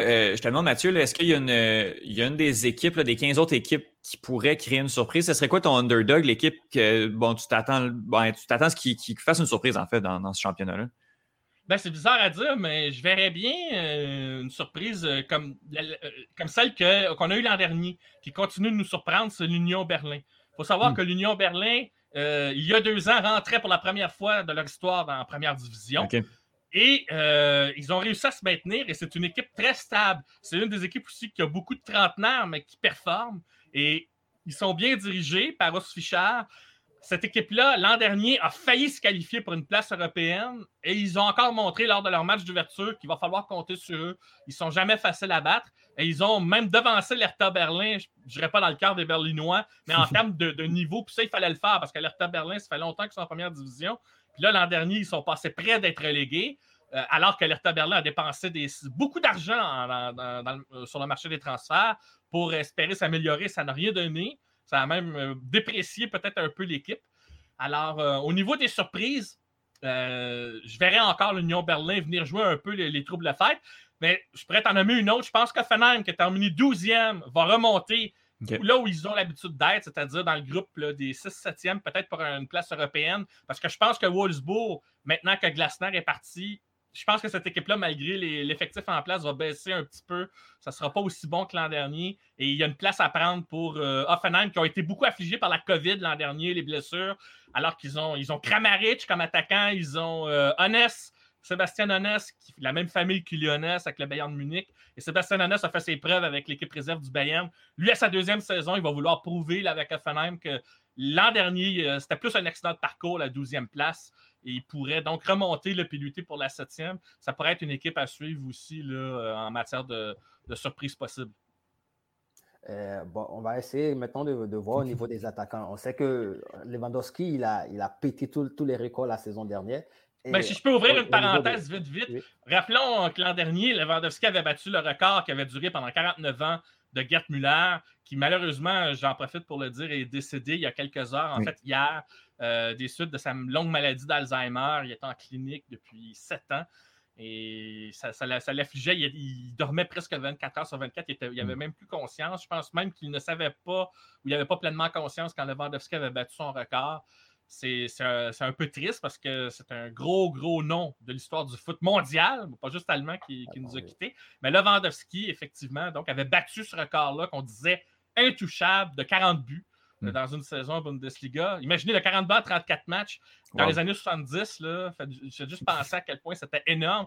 Et, parce qu'aujourd'hui, pour nous, c'est encore énorme. Et Lewandowski euh, avait été blessé. On pensait que ça allait euh, ralentir sa progression pour battre le record. Et finalement, il a marqué les buts qu'il fallait pour terminer la saison. Peut-être que la différence, c'est que Muller ne serait jamais les pénalités, alors que Lewandowski, on lui a laissé en tirer pour qu'il puisse battre ce record-là. Mais bon, euh, ça, reste un, ça reste un gros attaquant. Maintenant, je te, laisse poursuivre. Je, te laisse savoir, euh, le duel, est-ce que Lewandowski va encore dominer la, saison en matière de buto ou le cyborg norvégien, Alain, va, va prendre la, la relève? Ça va jouer entre les deux. Euh, le, le encore, euh, il y en a encore dans le, dans le réservoir. Euh, c'est quelqu'un aussi qui a une énorme volonté et qui est un très, très grand travaillant. On ne sait pas à quel point à l'entraînement puis dans ses exigences personnelles, le Vandowski, il travaille très, très, très, très dur. C'est quelqu'un. D'ailleurs, c'est pour ça que ça réussit avec lui au Bayern. Au Bayern, on aime aussi, on aime aussi le travail. on ne compte pas que sur le talent. Et Lewandowski, s'il voit un coéquipier qui ne travaille pas aussi fort que lui, il va, il va te le faire savoir. dans le cas de Alan, il a encore cette insouciance de la jeunesse, mais il a un physique tellement euh, un peu hors norme. Il est à la fois grand et rapide qu'il peut tout faire et on sent qu'il est en progression constante. En tout cas, il a prouvé qu'il pouvait réussir dans des ligues supérieures à là où il était avant. Parce qu'on se demandait avec Salzbourg ce que ça va se poursuivre quand il va aller à, euh, un niveau plus élevé? Eh non, ça s'est poursuivi. Et je pense que le fait qu'il soit convoité par le Bayern, d'ailleurs, parce qu'on se dit qu'au Bayern, Lewandowski ne fera pas euh, encore 10 ans. Donc, on, on veut prévoir, on veut prévoir. Euh, et effectivement, bon, j'ai dit tantôt que le Real Madrid est intéressé. Bref, il attire les regards ailleurs. Peut-être en Angleterre aussi. Étienne pourrait peut-être nous en parler. ah, ben là, oui. Qui sait, il va peut-être aller en Angleterre après être passé par une autre équipe. Hein? C'est pas impossible. Comme Kylian Mbappé pourrait rejoindre l'Angleterre aussi. Je ferme mm-hmm. euh, juste Juste au cas que il faut juste que tu croises les doigts que les finances de Real soient presque aussi pires que celles du Barça. Tes chances sont très ben, ben, Liverpool, je pense que Liverpool est sur les rangs pour l'avoir. Je sais que tu aimerais que ce soit Manchester United, mais bon. oui. mais, ça. Mais, dans la course en question, n'oublions pas André Silva, il était, dans, il était très fort dans la course l'an dernier. Je pense pas qu'il termine meilleur buteur, mais il va être dans le top 5. Il y a Wood Vegas qu'il faut surveiller, c'est un marqueur régulier. Euh, euh, même avec le changement d'entraîneur à Wolfsburg, il va encore marquer des buts. Il a marqué en fin de semaine. Mais ça, effectivement, là, dans, ce, dans ce jeu entre Lewandowski et Alan, ben, tout va dépendre des blessures, tout va dépendre de la constance. Je pense que Lewandowski part encore avec une petite longueur d'avance, mais Alan va se rapprocher un peu plus cette saison, d'après moi. Ça va être plus serré. On a vraiment beaucoup d'enjeux euh, à suivre en Bundesliga cette année. Euh, ça va être vraiment intéressant de, de, suivre ça au complet. On a décidé de faire l'épisode justement un petit peu plus ben, quand la saison était commencée pour avoir déjà un petit portrait, déjà que le mercato n'est pas terminé. Euh, mais tout est encore ouvert, comme tu dis, Mathieu, puis tu viens de dresser un bref mais bon portrait euh, de la saison 2021-2022 euh, qui, euh, qui s'en vient en Allemagne. J'invite les auditeurs qui veulent en savoir plus, puis une couverture de, la Bundesliga à suivre le Kaiser Foot Podcast. Là, je vois est-ce qu'il y a une saison 3 qui, qui, qui s'en vient bientôt, oui? J'attendais que tu me poses la question. Il y a une saison 3 qui s'en vient, c'est juste que le format va changer. Ce ne sera pas une couverture hebdomadaire. ça va être cette fois, ça va être un peu plus en profondeur sur certains enjeux. Et que ça peut être autant la tactique que les sujets d'actualité qui vont être couverts. On va faire le podcast à peu près aux trois semaines. Mais ça va être avec un, contenu qui va être différent, toujours dans le but de se renouveler. Euh, on, va, revenir un petit peu sur les matchs, mais plus aussi sur des séries, des tendances comme ça par rapport à certaines équipes. On va analyser un peu euh, comment ces équipes-là fonctionnent. On, va aller un petit peu plus loin aussi sur la culture foot qu'il y a là-bas en Allemagne. Bref, toutes sortes d'affaires. On veut aller dans une autre direction pour cette, euh, cette troisième saison. aussi bien profiter, en profiter parce que justement, on en a discuté entre nous. David Lortolari et Anthony Tessier et moi. Mhm. Euh, je parle évidemment de mes collègues euh, au podcast pour dire euh, ben, on a fait deux ans à couvrir un peu l'actualité hebdomadaire. Pourquoi on ne ferait pas autre chose pour la troisième saison? Et ça nous permet, et ça, nous, ça va nous permettre aussi de nous consacrer aussi à d'autres choses qu'on fait mhm. en même temps. Ça nous laisse un petit peu plus de temps. Mais donc, soyez aux aguets. Le premier podcast va être au mois de septembre. Juste le temps qu'Anthony Tessier s'installe en Belgique, parce que lui, il poursuit ses études en Belgique. Alors, dès qu'il sera installé là-bas, on fera le, premier podcast et on a déjà pas mal de sujets à couvrir, mais ça va être super intéressant parce qu'on va avoir le recul nécessaire pour les aborder. Mhm. Ben, super. Ben, Mathieu Lamy, je te remercie énormément. Puis bonne saison de, Bundesliga et de soccer européen. Ah ben, je t'en souhaite une bonne aussi en Angleterre, euh, de soccer européen, ainsi qu'à ton, ton, ton, ton, partenaire également. Merci. Au revoir. Avec plaisir. Au revoir.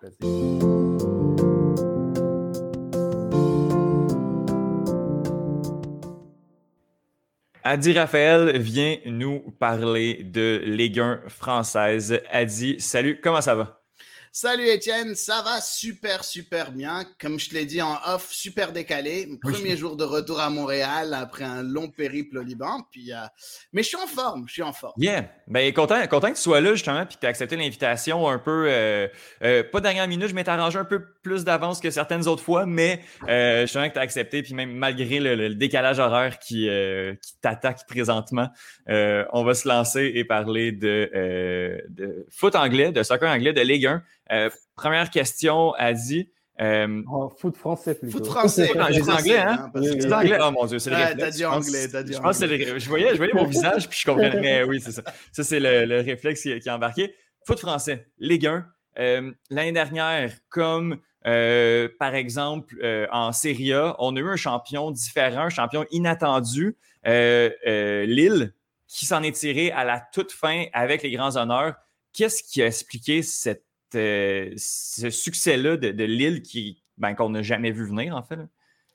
Ben écoute, Lille, c'est le, champion de, le championnat de Lille, en fait, c'est comme euh, l'exception qui confirme la règle un peu. Mhm. Euh, c'est vraiment un peu ce, club, ce club qui est bien construit, qui a fait quand même des efforts et de, grosses dépenses aussi pour essayer de, recruter des joueurs à fort potentiel. Euh, qui, était menée de, qui a été une équipe qui a été menée de main de maître par Christophe Galtier, euh, la Galette, euh, mhm. pour ceux qui le connaissent sous son surnom.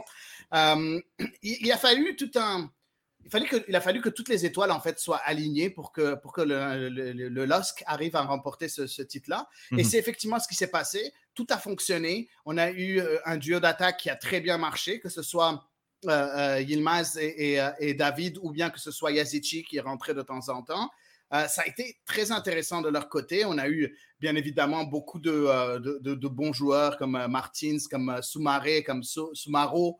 il y a eu beaucoup de très très bons joueurs à côté de Lille qui, ont joué très proche de, leur meilleur niveau possible et imaginable.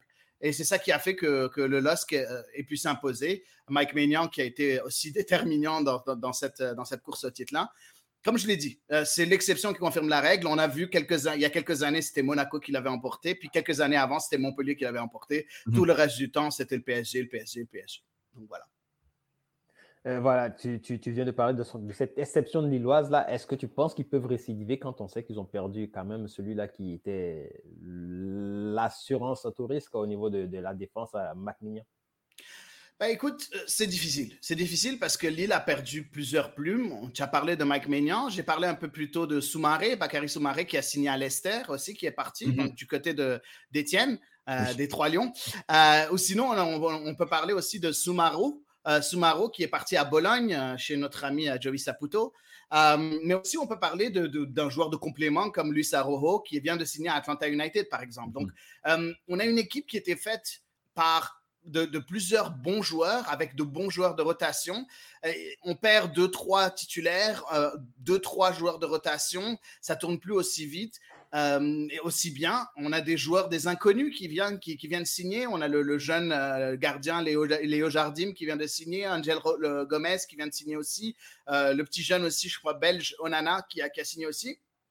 Est-ce que c'est suffisant, sachant que, comme je l'ai dit, le maître, le maître à jouer, Christophe Galtier, n'est plus là. Euh, la mhm. galette est partie et il est remplacé par euh, un entraîneur qui est quand même assez décrié, qui est Justin Gourvenec. Gourvenec est pas quelqu'un qui, euh, qui a fait beaucoup de bien aux Girondins de Bordeaux, même s'il avait eu un très bon, une très bonne période avec l'en avant Guingamp.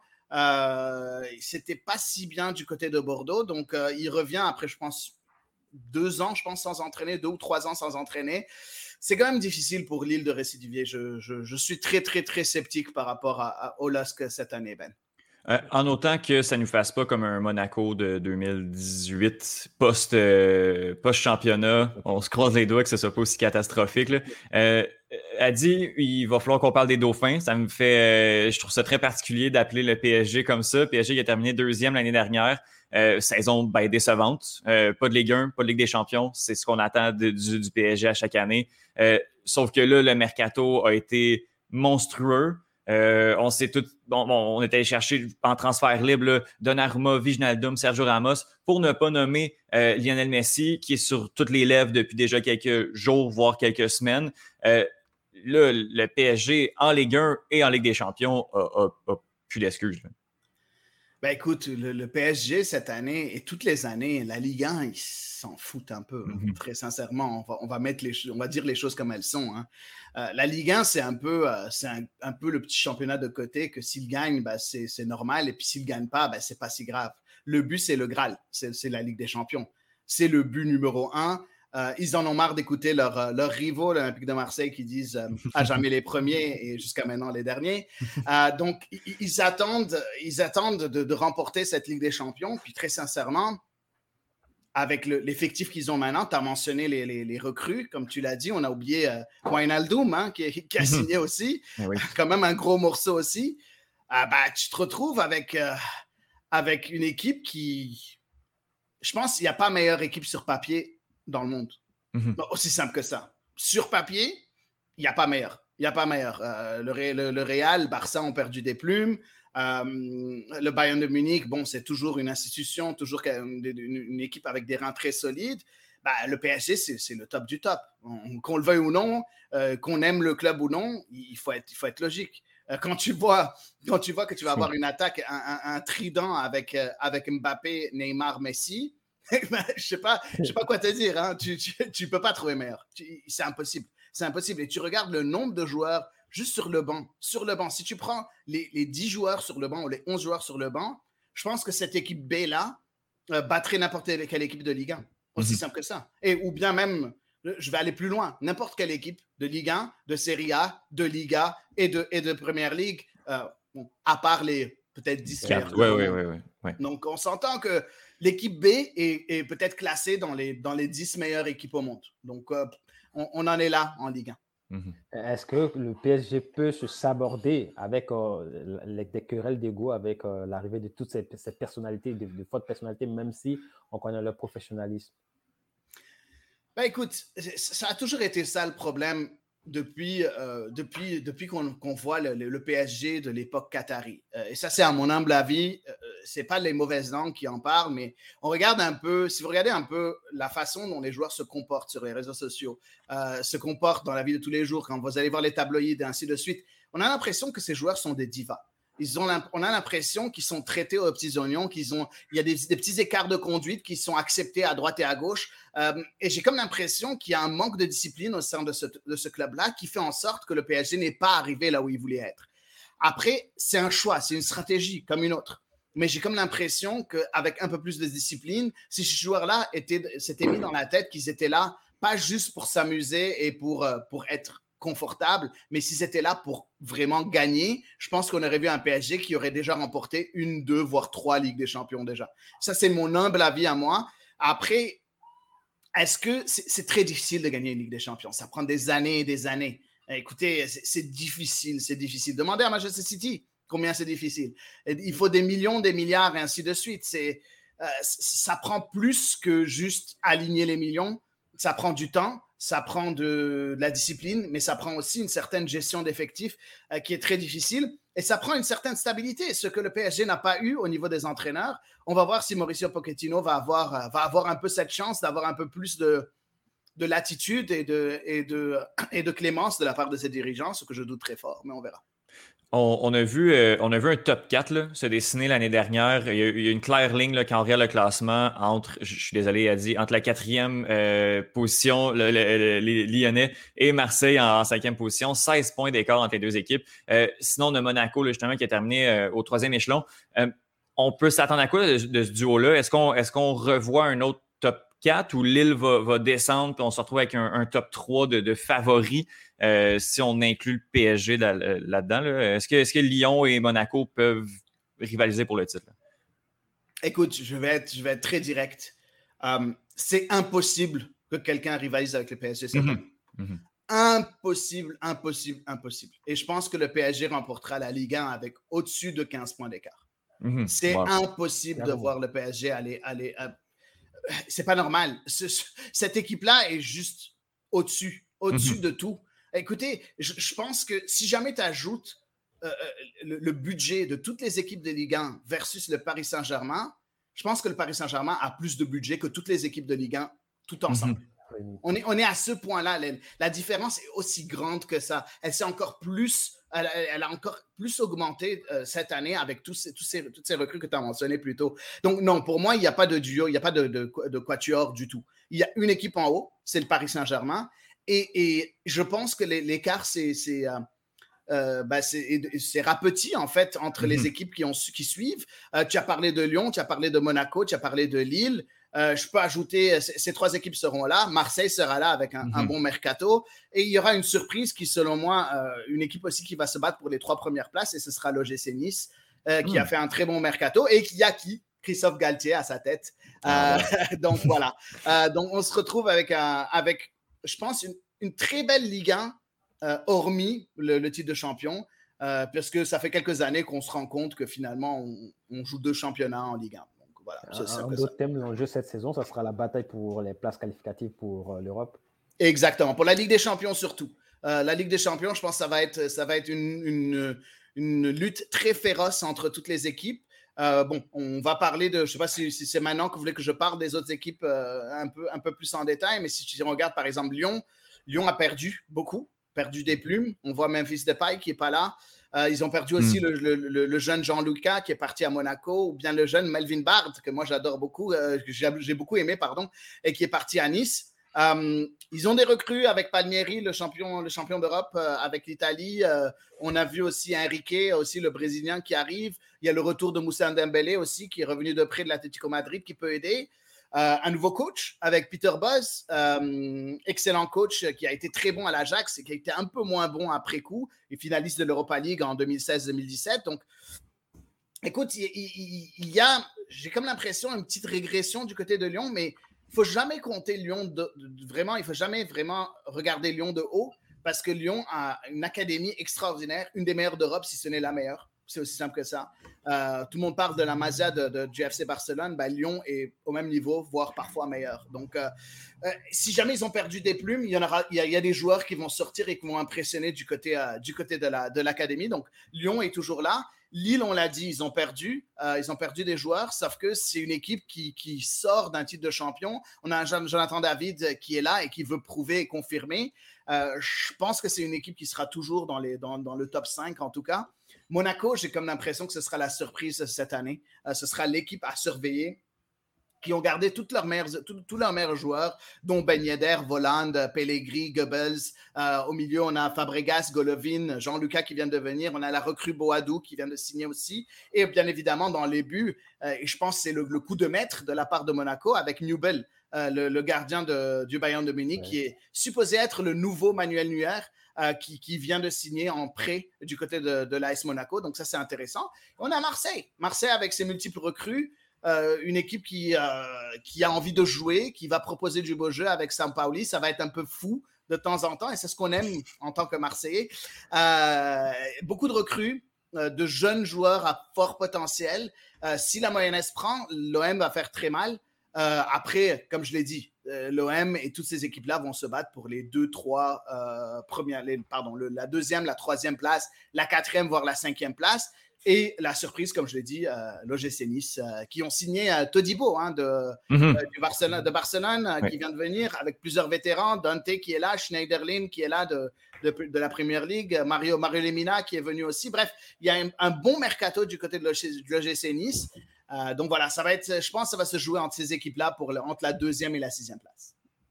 On va revenir sur le mercato marseillais. Mhm. C'est une équipe qui essaie de renouveler son effectif mais qui n'arrivent pas à vendre euh, certains éléments, mais qui, qui sont qui, euh, qui allaient chercher pratiquement 11 nouveaux joueurs pour euh, le projet mis en place par Sampaoli. À quel point ça va être difficile de gérer ce, ce, vestiaire-là? Avec tous ces éléments-là qui pourraient ne pas jouer et aussi à quel point Mandanda peut constituer, on va dire, un obstacle dans la progression de, l'équipe? de très très bonnes questions, Benoît. J'aime beaucoup, beaucoup tes questions. écoute, pour l'Olympique de Marseille, on est en chantier. On est en, c'est une année, je ne vais pas dire, c'est pas une année de transition, c'était l'année passée, l'année de transition. C'est une année, on va dire, l'année de reconstruction. On, est à une année 1 d'un nouveau cycle avec le nouveau directeur sportif slash président, parce que c'est le président, c'est Pablo Longoria. Euh, tu as parlé des recrues, mais on a tendance à oublier que oui, il y a 11 nouvelles recrues. Par contre, on a eu, je pense, 15 ou 16 départs. Hmm. Donc, point de vue euh, nombre de joueurs, l'effectif n'est pas si étoffé que ça. Il n'y a pas beaucoup de joueurs qui vont pas jouer. Les joueurs sont là. Euh, il y a suffisamment de joueurs pour jouer euh, sur trois tableaux, parce qu'il y a la, coupe de la, Coupe de France, il y a la Ligue 1, mais il y a aussi l'Europa League.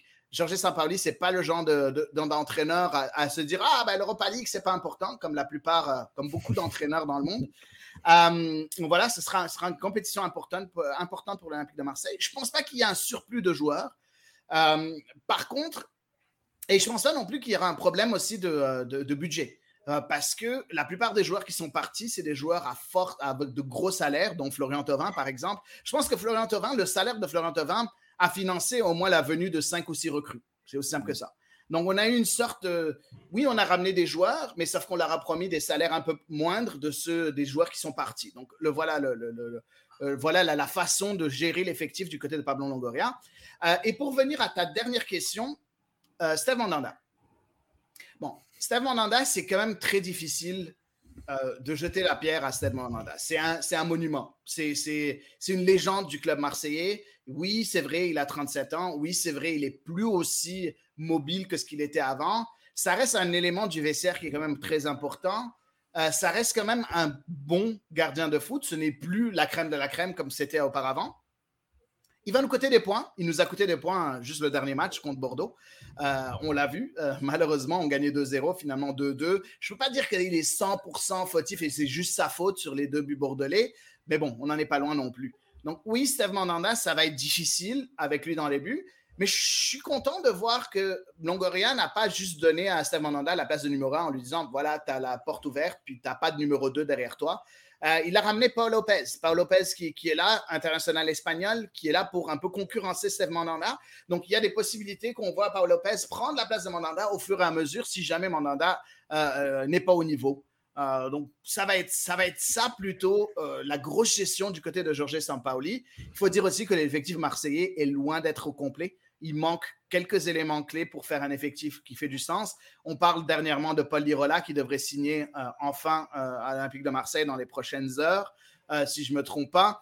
Et on parle aussi d'un attaquant qui devrait venir remplacer le départ de Benedetto qui vient tout juste de quitter à Elche en Espagne. Donc il y a encore un mercato à faire du côté de l'Olympique de Marseille dans les prochains 11-12 jours d'ici la fin du mercato d'été. Écoute, Adi, on, on, a tellement plein de choses on pourrait discuter, malheureusement. Il faut, euh, faut Mais je te, pose, je te pose une dernière question. Euh, on, reste sur Marseille encore une fois. Avec, au vu de l'effectif qu'il y a présentement, je te demande de, de, de, cibler une position. Puis j'en demande une, je te demande pas un range euh, rendu au mois de, mai où va se trouver l'Olympique de Marseille à la fin de la saison? Ah, c'est trop difficile, Étienne. C'est trop difficile. Ben, tu me connais, j'aime les défis. Tu me connais, j'aime les défis. J'aime Sampaoli, j'aime le, football champagne qu'il propose. Et juste parce que j'aime le beau jeu, je vais y croire et je vais dire troisième place, même si euh, c'est un gros, gros, gros. Oui, oui, ce, serait, serait, le fun. ce serait le fun. ce, serait, ce serait ça pour moi. Euh, elle dit si on veut suivre un petit peu plus d'actualité euh, de l'Olympique de Marseille, mais également par la bande de l'actualité sur la Ligue 1, on peut écouter le podcast Les Phocéens en Amérique que, tu, que tu animes. Est-ce que tu peux parler un petit peu rapidement de, ben, un petit peu plus de ton projet, euh, de cette initiative-là, puis euh, sur quelle fréquence on peut, euh, on peut écouter un podcast. Ben écoute, Les Fossiles en Amérique, c'est un podcast qui, qui, existe depuis maintenant trois ans, je pense, ou presque quatre ans. Euh, je l'ai commencé tout seul, c'était un autre nom avant, puis après j'ai été rejoint au fur et à mesure. Euh, j'ai eu des invités, puis j'ai eu des personnes extraordinaires qui sont venues me rejoindre, dont Ludo et Julien. On est trois, trois joyeux lurons qui, euh, qui parlons de l'Olympique de Marseille. Chacun quelque part dans le monde. Donc moi je suis à Montréal, Ludo est maintenant en Guyane, et puis, et puis Julien est à Marseille même. Oh, on s'est tous rencontrés à travers Twitter. J'ai eu la chance de rencontrer en personne Julien, pas, pas encore Ludo. Euh, mais euh, c'est vraiment, on couvre l'Olympique de Marseille, on est des passionnés de l'Olympique de Marseille, on, suit cette équipe depuis plus de 20, 25 ou 30 ans pour chacun d'entre nous. Euh, donc, on a beaucoup, beaucoup d'expérience avec le club. Donc, euh, vous pouvez nous écouter sur, euh, sur la plateforme du CanFC.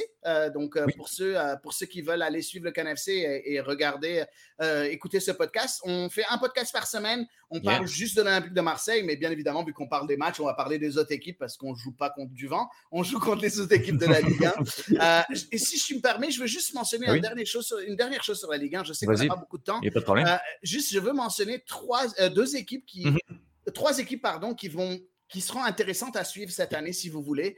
En premier, Lance, Lance qui a été très intéressante euh, l'année passée euh, et qui a, selon moi, euh, fait un recrutement très malin en allant chercher des, euh, des, des, joueurs de Ligue 2, euh, des joueurs dans des championnats un peu obscurs. J'ai comme l'impression que ça va être une bonne saison du côté de Lens. Il y a Strasbourg, et je salue notre ami Monsieur Foot de Foot, qui est strasbourgeois.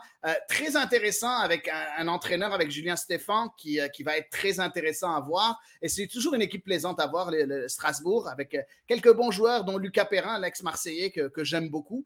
Et enfin, trois, le promu de, de Ligue 2, Euh, faites attention à trois. Peut-être qu'ils vont descendre en fin d'année, sauf que c'est du beau jeu. C'est du jeu alléchant. Ça joue très, très bien. L'entraîneur, c'est un jeune entraîneur qui, euh, je pense, vous connaissez en tant que joueur, qui est Laurent Batles, qui a joué à l'Olympique de Marseille, qui a joué à Bordeaux, qui a joué dans plusieurs clubs euh, en Ligue 1. Donc, de, petites équipes, mais qui vont proposer du beau jeu, selon moi. Donc, gardez un œil sur ces équipes-là. Adi Raphaël, je te remercie beaucoup. Bonne saison de Marseille, bonne saison de Ligue 1, bonne saison européenne, puis on se reparle très bientôt. À bientôt.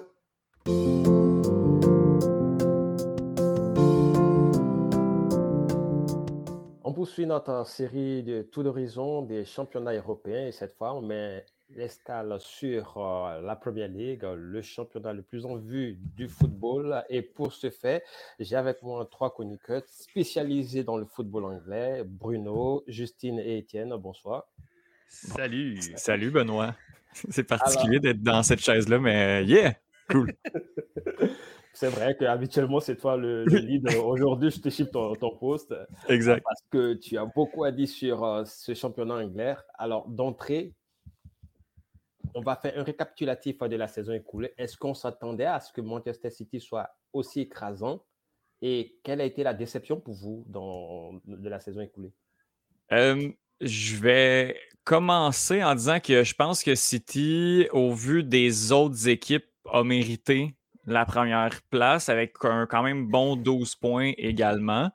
Euh, donc, ça a été quand même assez euh, ben, ça a été une victoire dans, un sens, mais quand on regarde les autres équipes qu'il y avait, on avait un Liverpool qui était vraiment moché.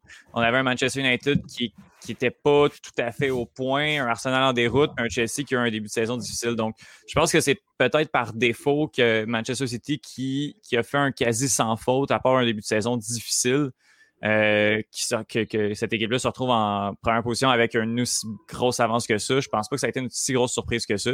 Euh, mais euh, je pense pas que l'équipe va répéter l'exploit cette année. Voilà, le déco est déjà planté pour la nouvelle saison. Moi, j'ai regardé et je me disais, est-ce qu'il faudrait encore parler d'un Big Four dans le championnat anglais, Justine? Est-ce que tu es d'accord avec Étienne quand il dit que c'est pas sûr que City domine encore cette saison?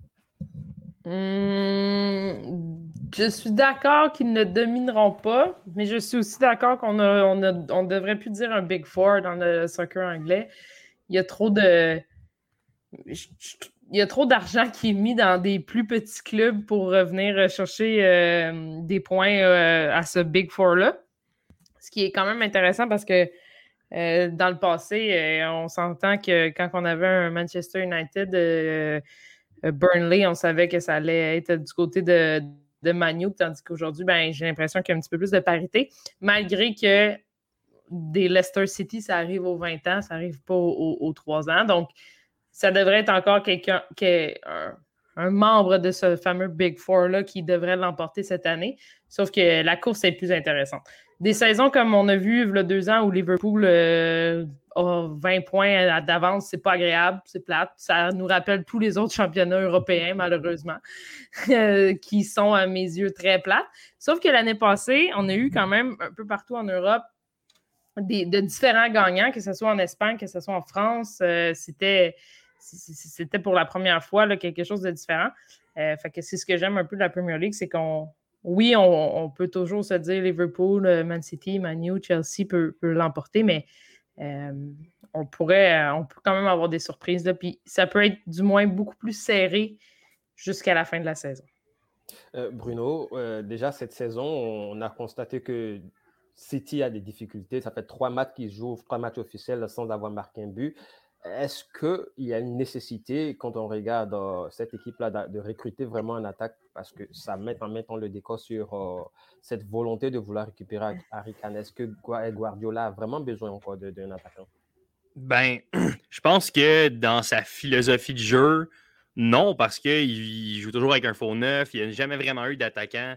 à part Agüero qui a réussi à se faire une place quand il était à City, il n'a jamais vraiment joué avec un vrai attaquant, un pur neuf. Donc, je pense pas. Moi, personnellement, je, crois que oui, il faudrait, mais connaissant Pep Guardiola et son entêtement à faire à sa manière et à essayer des affaires funky de temps en temps, j'ai l'impression que ça n'arrivera pas. Je pense que City, ça va être avec le même. Ça va être les joueurs qui sont là. Puis c'est sûr que ça va débloquer. Là. On va finir par marquer des buts du côté de Manchester City. Mais c'est pas pressant. Là. ils peuvent attendre encore une coupe de match, de se creuser un bon trou, puis ça va être bien correct. Donc, il n'y a pas de nécessité de recruter Harry Kane selon ton analyse? Non, je pense pas. Ben, ben en fait, la nuance est là. C'est que selon moi, oui, mais je, sais personnellement bien qu'ils ne vont pas le faire parce que Guardiola ne veut pas nécessairement un gars comme Harry Kane. Fait que moi, je pense que ce serait nécessaire, mais je pense pas que ça va arriver. Euh, quelle est la pertinence, euh, si Harry Kane ne peut pas cadrer dans le système, la pertinence d'avoir recruté euh, l'ex-joueur de, Aston Villa? Ah, ben, pour moi, Grealish. On a le plus grand fan de Jack Grealish ici. Là. c'est pas de demander ça à la bonne personne, mais sais, moi, je pense pas que c'était nécessaire d'en avoir un de plus. On, était, on avait déjà un banc. Notre 11 plus notre banc, ça pourrait être le, partant partout. Là. Fait je, je pense pas que c'était nécessaire d'en rajouter. Mais rendu là, euh, ça fait vendre des t-shirts, puis en même temps, c'est 100 millions. Là, fait que, je sais pas. Moi, je vois pas tant que ça la pertinence. Puis depuis le début que je le dis, ben, il risque d'être bon, là, mais je vois pas tant la pertinence d'aller chercher un gars comme euh, Jack Grealish. Euh, Justine, on va se cadrer sur Chelsea, qui a été la surprise de la fin de saison sur, on va dire, l'échiquier continental. Est-ce que tu vois Chelsea revenir dans le, pas le Big Four, mais le top 2, essayer de disputer le titre à, aux traditionnelles euh, trois équipes qui, que sont Liverpool, United et, City cette saison? Chelsea n'a pas gagné depuis 2017, ça fait longtemps. depuis, depuis les Trois Lions, en fait. Oui, depuis les Trois Lions. Euh, mais. Euh, le seul à avoir gagné depuis les Trois Lions? Ah. Oui. mais c'était trois titres en quatre ans. Euh, donc, oui, je pense que Chelsea peut, peut causer une certaine surprise. C'est sûr que c'est pas. Je pense que les gens les, peuvent, peuvent les voir très haut cette année, surtout avec l'acquisition du nouveau numéro 9. Par contre, on n'est pas à l'abri de, perdre 3-0 euh, contre Newcastle un samedi matin. C'est ce qui arrive avec Chelsea, c'est que j'ai l'impression qu'on n'est pas encore fait assez solide, euh, surtout derrière, pour, euh, espérer au titre. Par contre, je crois qu'on peut embêter vraiment sérieusement plusieurs équipes. Et on l'a vu avec la, Champions League l'année passée. je pense qu'on a, mis des bâtons dans les roues à bien des gens. Euh, puis, pourquoi pas encore cette année. Et à quel point l'arrivée de Lukaku peut peser dans cette équipe? Parce que ce n'est pas la première fois qu'il porte le maillot des Blues, mais ça ne marche toujours pas. J'ai hâte de voir. J'ai aucun. Lukaku n'a jamais été euh, dans mon cœur. Je ne suis pas une très grande fan euh, de, de, de, Lukaku. J'ai hâte de voir dans quelle attitude il se représente. Son dernier passage en Angleterre, entre autres avec Manchester United, ça a été moyen, moyen. Euh, c'est pas quelqu'un qui aime se faire brasser, c'est pas quelqu'un qui aime se faire shaker. Puis on sait qu'en Premier League, ça peut arriver. Donc, à suivre, mais j'ai l'impression que il y aura quelques réveils offensifs du côté des Blues. On l'a vu en fin de saison avec euh, Kai Havertz, là, qui, a, quand même bien mené ce club-là. Ça pourrait, euh, ça, peut les aider. Mais, mais Lukaku, euh, je pars, il part avec deux prises à mes yeux à moi. Ben, en fait, moi, je pense que Lukaku arrive avec, un, avec une certaine confiance. Il est allé régaler du côté de l'Italie, que Manchester United faisait avait un rôle de, plus de remplaçant là, avec, avec Ole Gunnar Solskjaer. Il n'était vraiment pas dans les plans à la toute fin. Mais je pense que le fait qu'il arrive avec confiance, qu'il connaît bien la Ligue, euh, qu'il connaît bien Chelsea également, je pense que ça va être vraiment, vraiment un plus. Puis il va, il va gommer la, place de titulaire rapidement devant Timo Werner, à mon avis. Je pense qu'il va vous en mettre des buts pas mal du côté de Chelsea. Je suis pas mal sûr. J'imagine. on, verra, on verra comment est-ce que Tourelle va, l'utiliser déjà dans, son système de jeu. Euh, euh, on va maintenant s'orienter sur euh, l'autre prétendant au titre qui est United, avec des acquisitions qui ont été faites, dont Jason Sanso, qui est celui-là qui arrive à décanter des situations balle au pied avec la, la, vision de son jeu. Est-ce que vous pensez que Jason Sanso, avec la nouvelle façon dont Solskjaer utilise Pogba, pourra vraiment intégrer le, système de, United? Est-ce que c'est une plus-value ou bien ça sera encore quelque chose où on va voir United se marcher sur le pied? Je pense que United est allé chercher son, vrai penchant à droite, euh, qui avait beaucoup de difficultés à, combler depuis déjà quelques années. On a vu qu'il y a eu une valse. Cette place-là titulaire a été occupée l'année dernière euh, un petit peu par Greenwood, un petit peu par euh, Juan Mata des fois, Daniel James, même parfois Marcus Rashford, quand on avait Cavani en pointe, puis Anthony Martial du côté de la gauche. Moi, Rashford à droite, je suis vraiment pas convaincu. Là, on vient d'aller trouver un joueur qui va être titulaire dans la majorité de nos matchs euh, du côté droit. Euh, puis tu l'as dit, si Paul Pogba, il fait le, le trois quarts ou la moitié de ce qu'il a fait dans la première rencontre de la saison, si on a deux gars élites du côté gauche et du côté droit de l'attaque, on n'a même pas besoin d'avoir un attaquant de puissance tant que ça. On peut se permettre d'avoir Cavani puis d'avoir Martial in and out dans, ce line-up-là. On a Bruno Fernandes, on a, Marcus Rashford, Jadon Sancho, Paul Pogba qui sont des armes offensives assez incroyables. Je pense que du côté de l'attaque, c'est vraiment, vraiment pas ça qui m'inquiète du côté de Manchester United. On a enfin trouvé ce penchant droit-là à Marcus Rashford qu'on attend depuis déjà deux, trois ans facile une bonne attaque. Et puis la défense qui est renforcée par Varane, est-ce que ça veut dire que tous les problèmes de United sont réglés? Bruno, j'aimerais ça te. Ben, moi, je, je, penserais pas. je pense que tout ce qui est arrivé, on en a parlé euh, aux Trois Lions cette semaine. je pense que, comme Étienne disait, Sancho à droite, c'était un, un, besoin qu'on avait du côté de United. Donc, ça, il y a un check dessus, mais en même temps, est-ce qu'il va s'adapter rapidement et est-ce que ça va bien aller? Ça, c'est une autre affaire. Fait que, c'est pas magique. Là. Puis c'est la même chose pour Varane.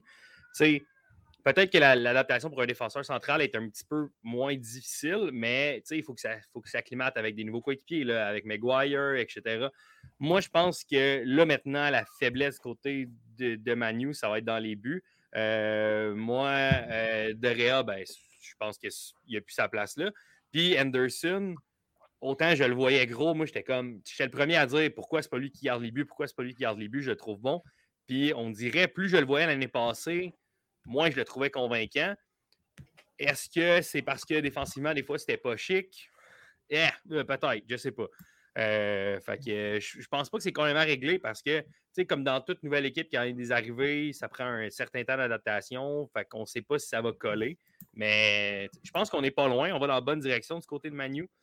Mais je pense qu'il va peut-être manquer une petite affaire. Il y a quand même une vibe cette année euh, pour Manchester United. on dirait qu'on le sent peut-être un petit peu plus que ça va être une bonne saison. Euh, oui, après avoir fait après nos, analyses, euh, les trois aux trois Lions, on a prédit une victoire de Manchester United. Après ça, il y a quelques points d'interrogation comme il y en a entre les équipes. Mais si je regarde d'autres observateurs également, on semble se diriger vers le fait que Manchester United va avoir une excellente saison.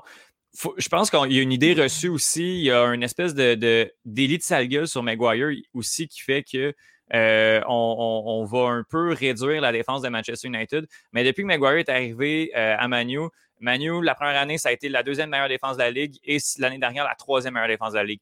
Donc, défensivement, c'est vraiment, vraiment pas une catastrophe non plus. Est-ce qu'il y a des bourdes qui peuvent être évitées? Oui. Est-ce que Maguire, des fois, surtout avec Lindelof, là, moi, ce que je trouve fascinant, c'est d'être la troisième meilleure défensive de Premier League avec Lindelof dans une paire de titulaires.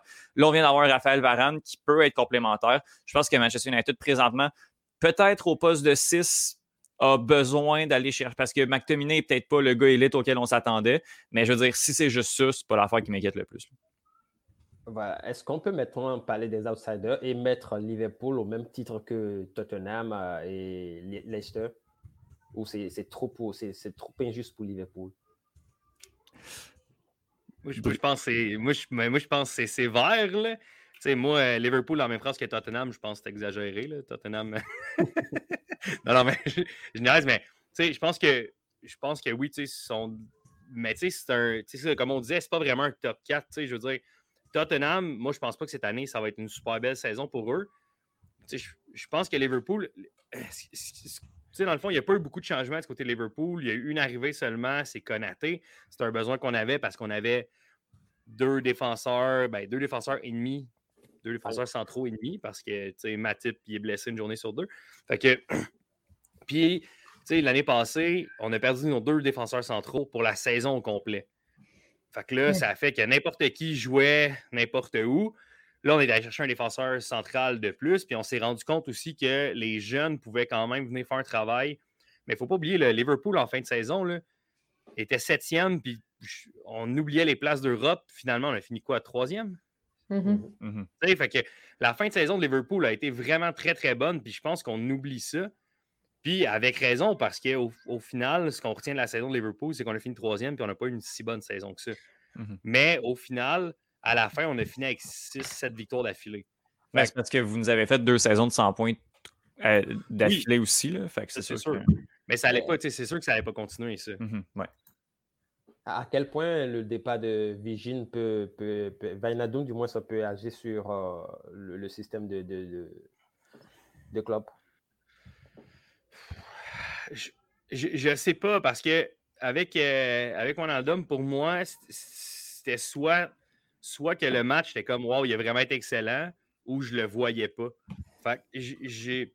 Je me dis qu'on a d'autres profils semblables à lui qui peuvent jouer. Puis, tu sais, au milieu, là, il, y en a quand même plusieurs des milieux là, à Liverpool. Fait que je sais pas. Je pense que pour certains matchs, peut-être qu'on va s'ennuyer parce que quand il sortait des matchs comme, le, comme en Ligue des Champions contre Barcelone, s'il nous sort des matchs comme ça, c'est sûr que là, oui, tu t'ennuies un peu. Mais après ça, il sortait des matchs ordinaires contre Brighton. Fait je sais pas. Je pense que c'est pas si pire que ça. oui, il était partant, puis Klopp l'aimait beaucoup, mais je, pense qu'il va aimer quelqu'un d'autre beaucoup aussi.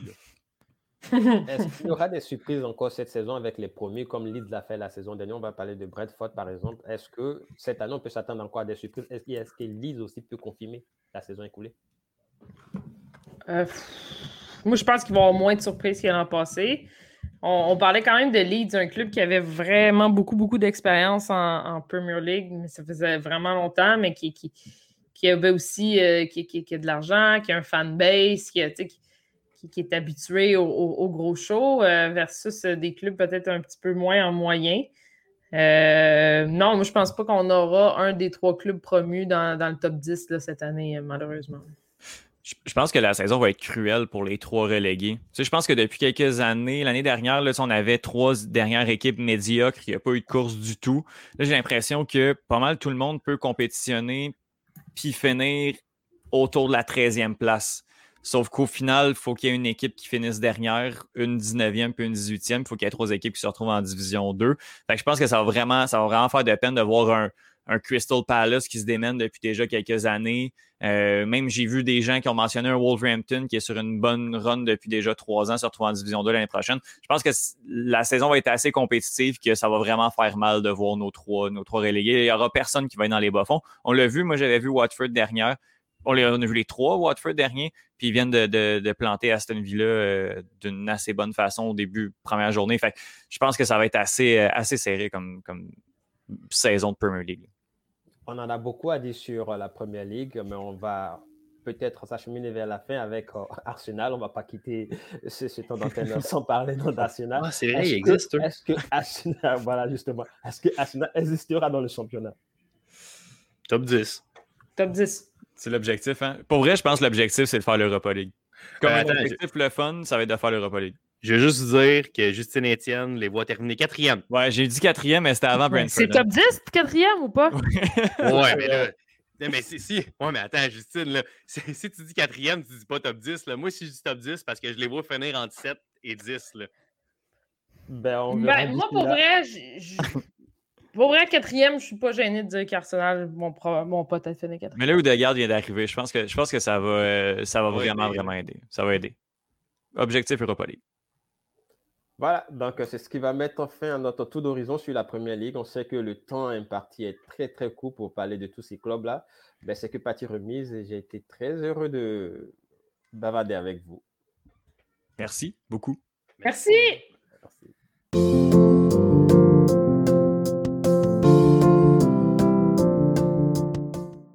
Alors, euh, merci beaucoup, Alec. Merci, Adi. Merci, Thomas. Merci, Justine. Merci, Bruno. Et merci, Mathieu, pour euh, ce super épisode qui, euh, mon Dieu, il va falloir refaire ça.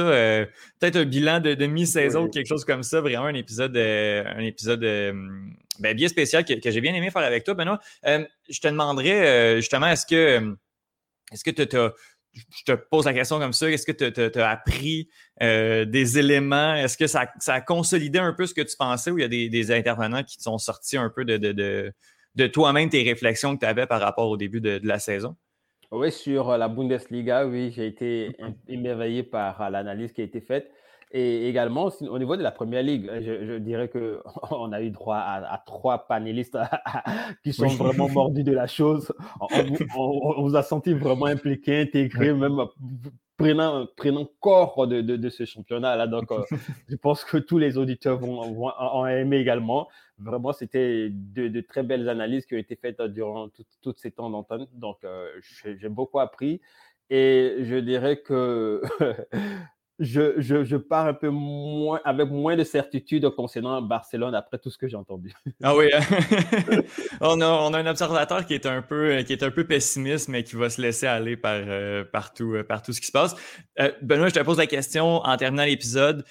justement, l'espèce où on a parlé de chacun des championnats, on n'a pas abordé la Ligue des champions. La Ligue des champions qui va au gré également des équipes. on ne sait jamais comment ça peut se passer. Un Chelsea a réussi à se faufiler un peu, bon, euh, je dirais sournoisement. Oui, on, ne les voyait pas du tout. Finalement, réussi à aller chercher cette finale-là. Euh, qui, tu penses, va réussir à s'en sortir avec le, grand trophée à la fin de, à la fin de l'année? Ben, sur son pion, Mercato, tout le monde va essayer de miser sur euh, le PSG mm-hmm. avec ces, recrutements de, de, de stars, une équipe galactique qui a été construite. Maintenant, est-ce que City va pas vouloir se mettre en retrait au niveau de la Premier League pour pouvoir maximiser au niveau de, la Ligue des Champions parce que c'est le trophée qui manque à, Guardiola, c'est le trophée qui manque au club. Donc, je dirais que cette saison encore, City et le PSG se, dégagent du lot. Maintenant, ça, ça reste un championnat, une compétition très ouverte. Et on n'est pas loin d'une surprise à la Chelsea au bout de la saison. Donc, je dirais que les, grandissimes favoris pour cette saison encore sont City et le PSG. Maintenant, il y a des habitués de cette compétition-là qui savent se transcender quand cette compétition-là se présente. Et il ne faut pas les écarter. Je veux notamment parler du Real de Madrid. Je veux également parler du tenant du titre qui vient de montrer en Super Coupe qu'ils sont capables encore d'aller chercher un trophée. Donc, euh, il faut rester avec cela. Je ne miserai pas trop sur la Juventus parce que depuis le transfert de Cristiano, euh, ils n'ont mmh pas encore trouvé la mayonnaise pour, euh, euh, comment on appelle ça, arriver très loin dans le dernier carré au niveau de la Ligue des Champions. Donc, je dirais que la, la, Juventus est en deçà de, de, ces équipes qu'on vient de mentionner. Et il ne faut pas oublier également que le Bayern de Munich veut reprendre le, contrôle du continent avec un Nagelsmann qui veut lui aussi étoffer son palmarès. Donc, ça reste ouvert, quand bien mmh même euh, City et le PSG sont les, favoris. Je, note que tu n'as vraiment aucunement mentionné une équipe espagnole. C'est quand même hallucinant quand, on sait la domination euh, de la Liga sur, sur l'Europe pendant, euh, pendant le, en fait, la dernière, la dernière décennie. donc, je pense que c'est vraiment un petit coup de mou du côté de, du côté de, l'Espagne. Euh, PSG, Manchester City, les éternels favoris, je dirais. Euh, depuis plusieurs années, on les voit depuis plusieurs années. et, les deux équipes veulent aller chercher la Ligue des Champions. Euh, est-ce que, est que ces équipes-là vont être encore maudites et incapables d'aller chercher ce grand trophée-là? C'est la question qu'on se pose, mais j'aurais tendance à dire que je crois que cette année, ça va être un des deux. On dirait que c'est de pire en pire à chaque année je peux pas croire qu'il y en a une des deux qui va l'échapper. il y en a une des deux qui va l'échapper assurément, mais il y en a une des deux, à mon avis, qui va réussir à aller chercher. Ah ben, S'ils ne le prennent pas cette année, euh, je pense que ça sera difficile les années qui vont arriver parce que les, autres équipes vont se renforcer et ça deviendra compliqué. ah oui, puis si le PSG n'est pas capable d'aller chercher une Ligue des Champions avec Messi, euh, tu sais, Messi qui a encore peut-être deux, trois années élite euh, maximum, c'est là, là, pour, le, pour le PSG. Sinon, c'est un, peu, un peu une catastrophe. Quoi qu'on se disait ça avec Neymar, et, euh, et le PSG l'a toujours pas eu.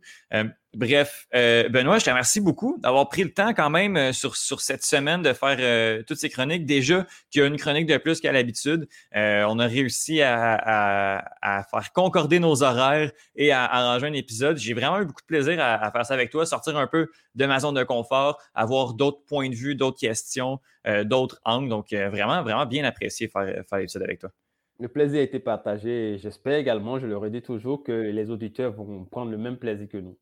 Ben oui, puis si on peut, on peut donner la piqûre à, deux, trois personnes qui, regardent peut-être moins une ligue en particulier, moins soccer. Euh, je me suis surpris à poser puis à être intéressé sur la, la, Bundesliga que ben je regarde personnellement pas tant que ça. Donc, euh, donc ouais, j'espère que les gens, les gens ont apprécié. Benoît, je te remercie énormément. Puis pour ma part, on revient pour euh, le programme un petit peu plus régulier d'un bout à l'autre la semaine prochaine. Puis on t'écoute de manière, de manière régulière quand même au podcast pour venir nous faire des updates sur euh, cette saison-là européenne. Avec plaisir.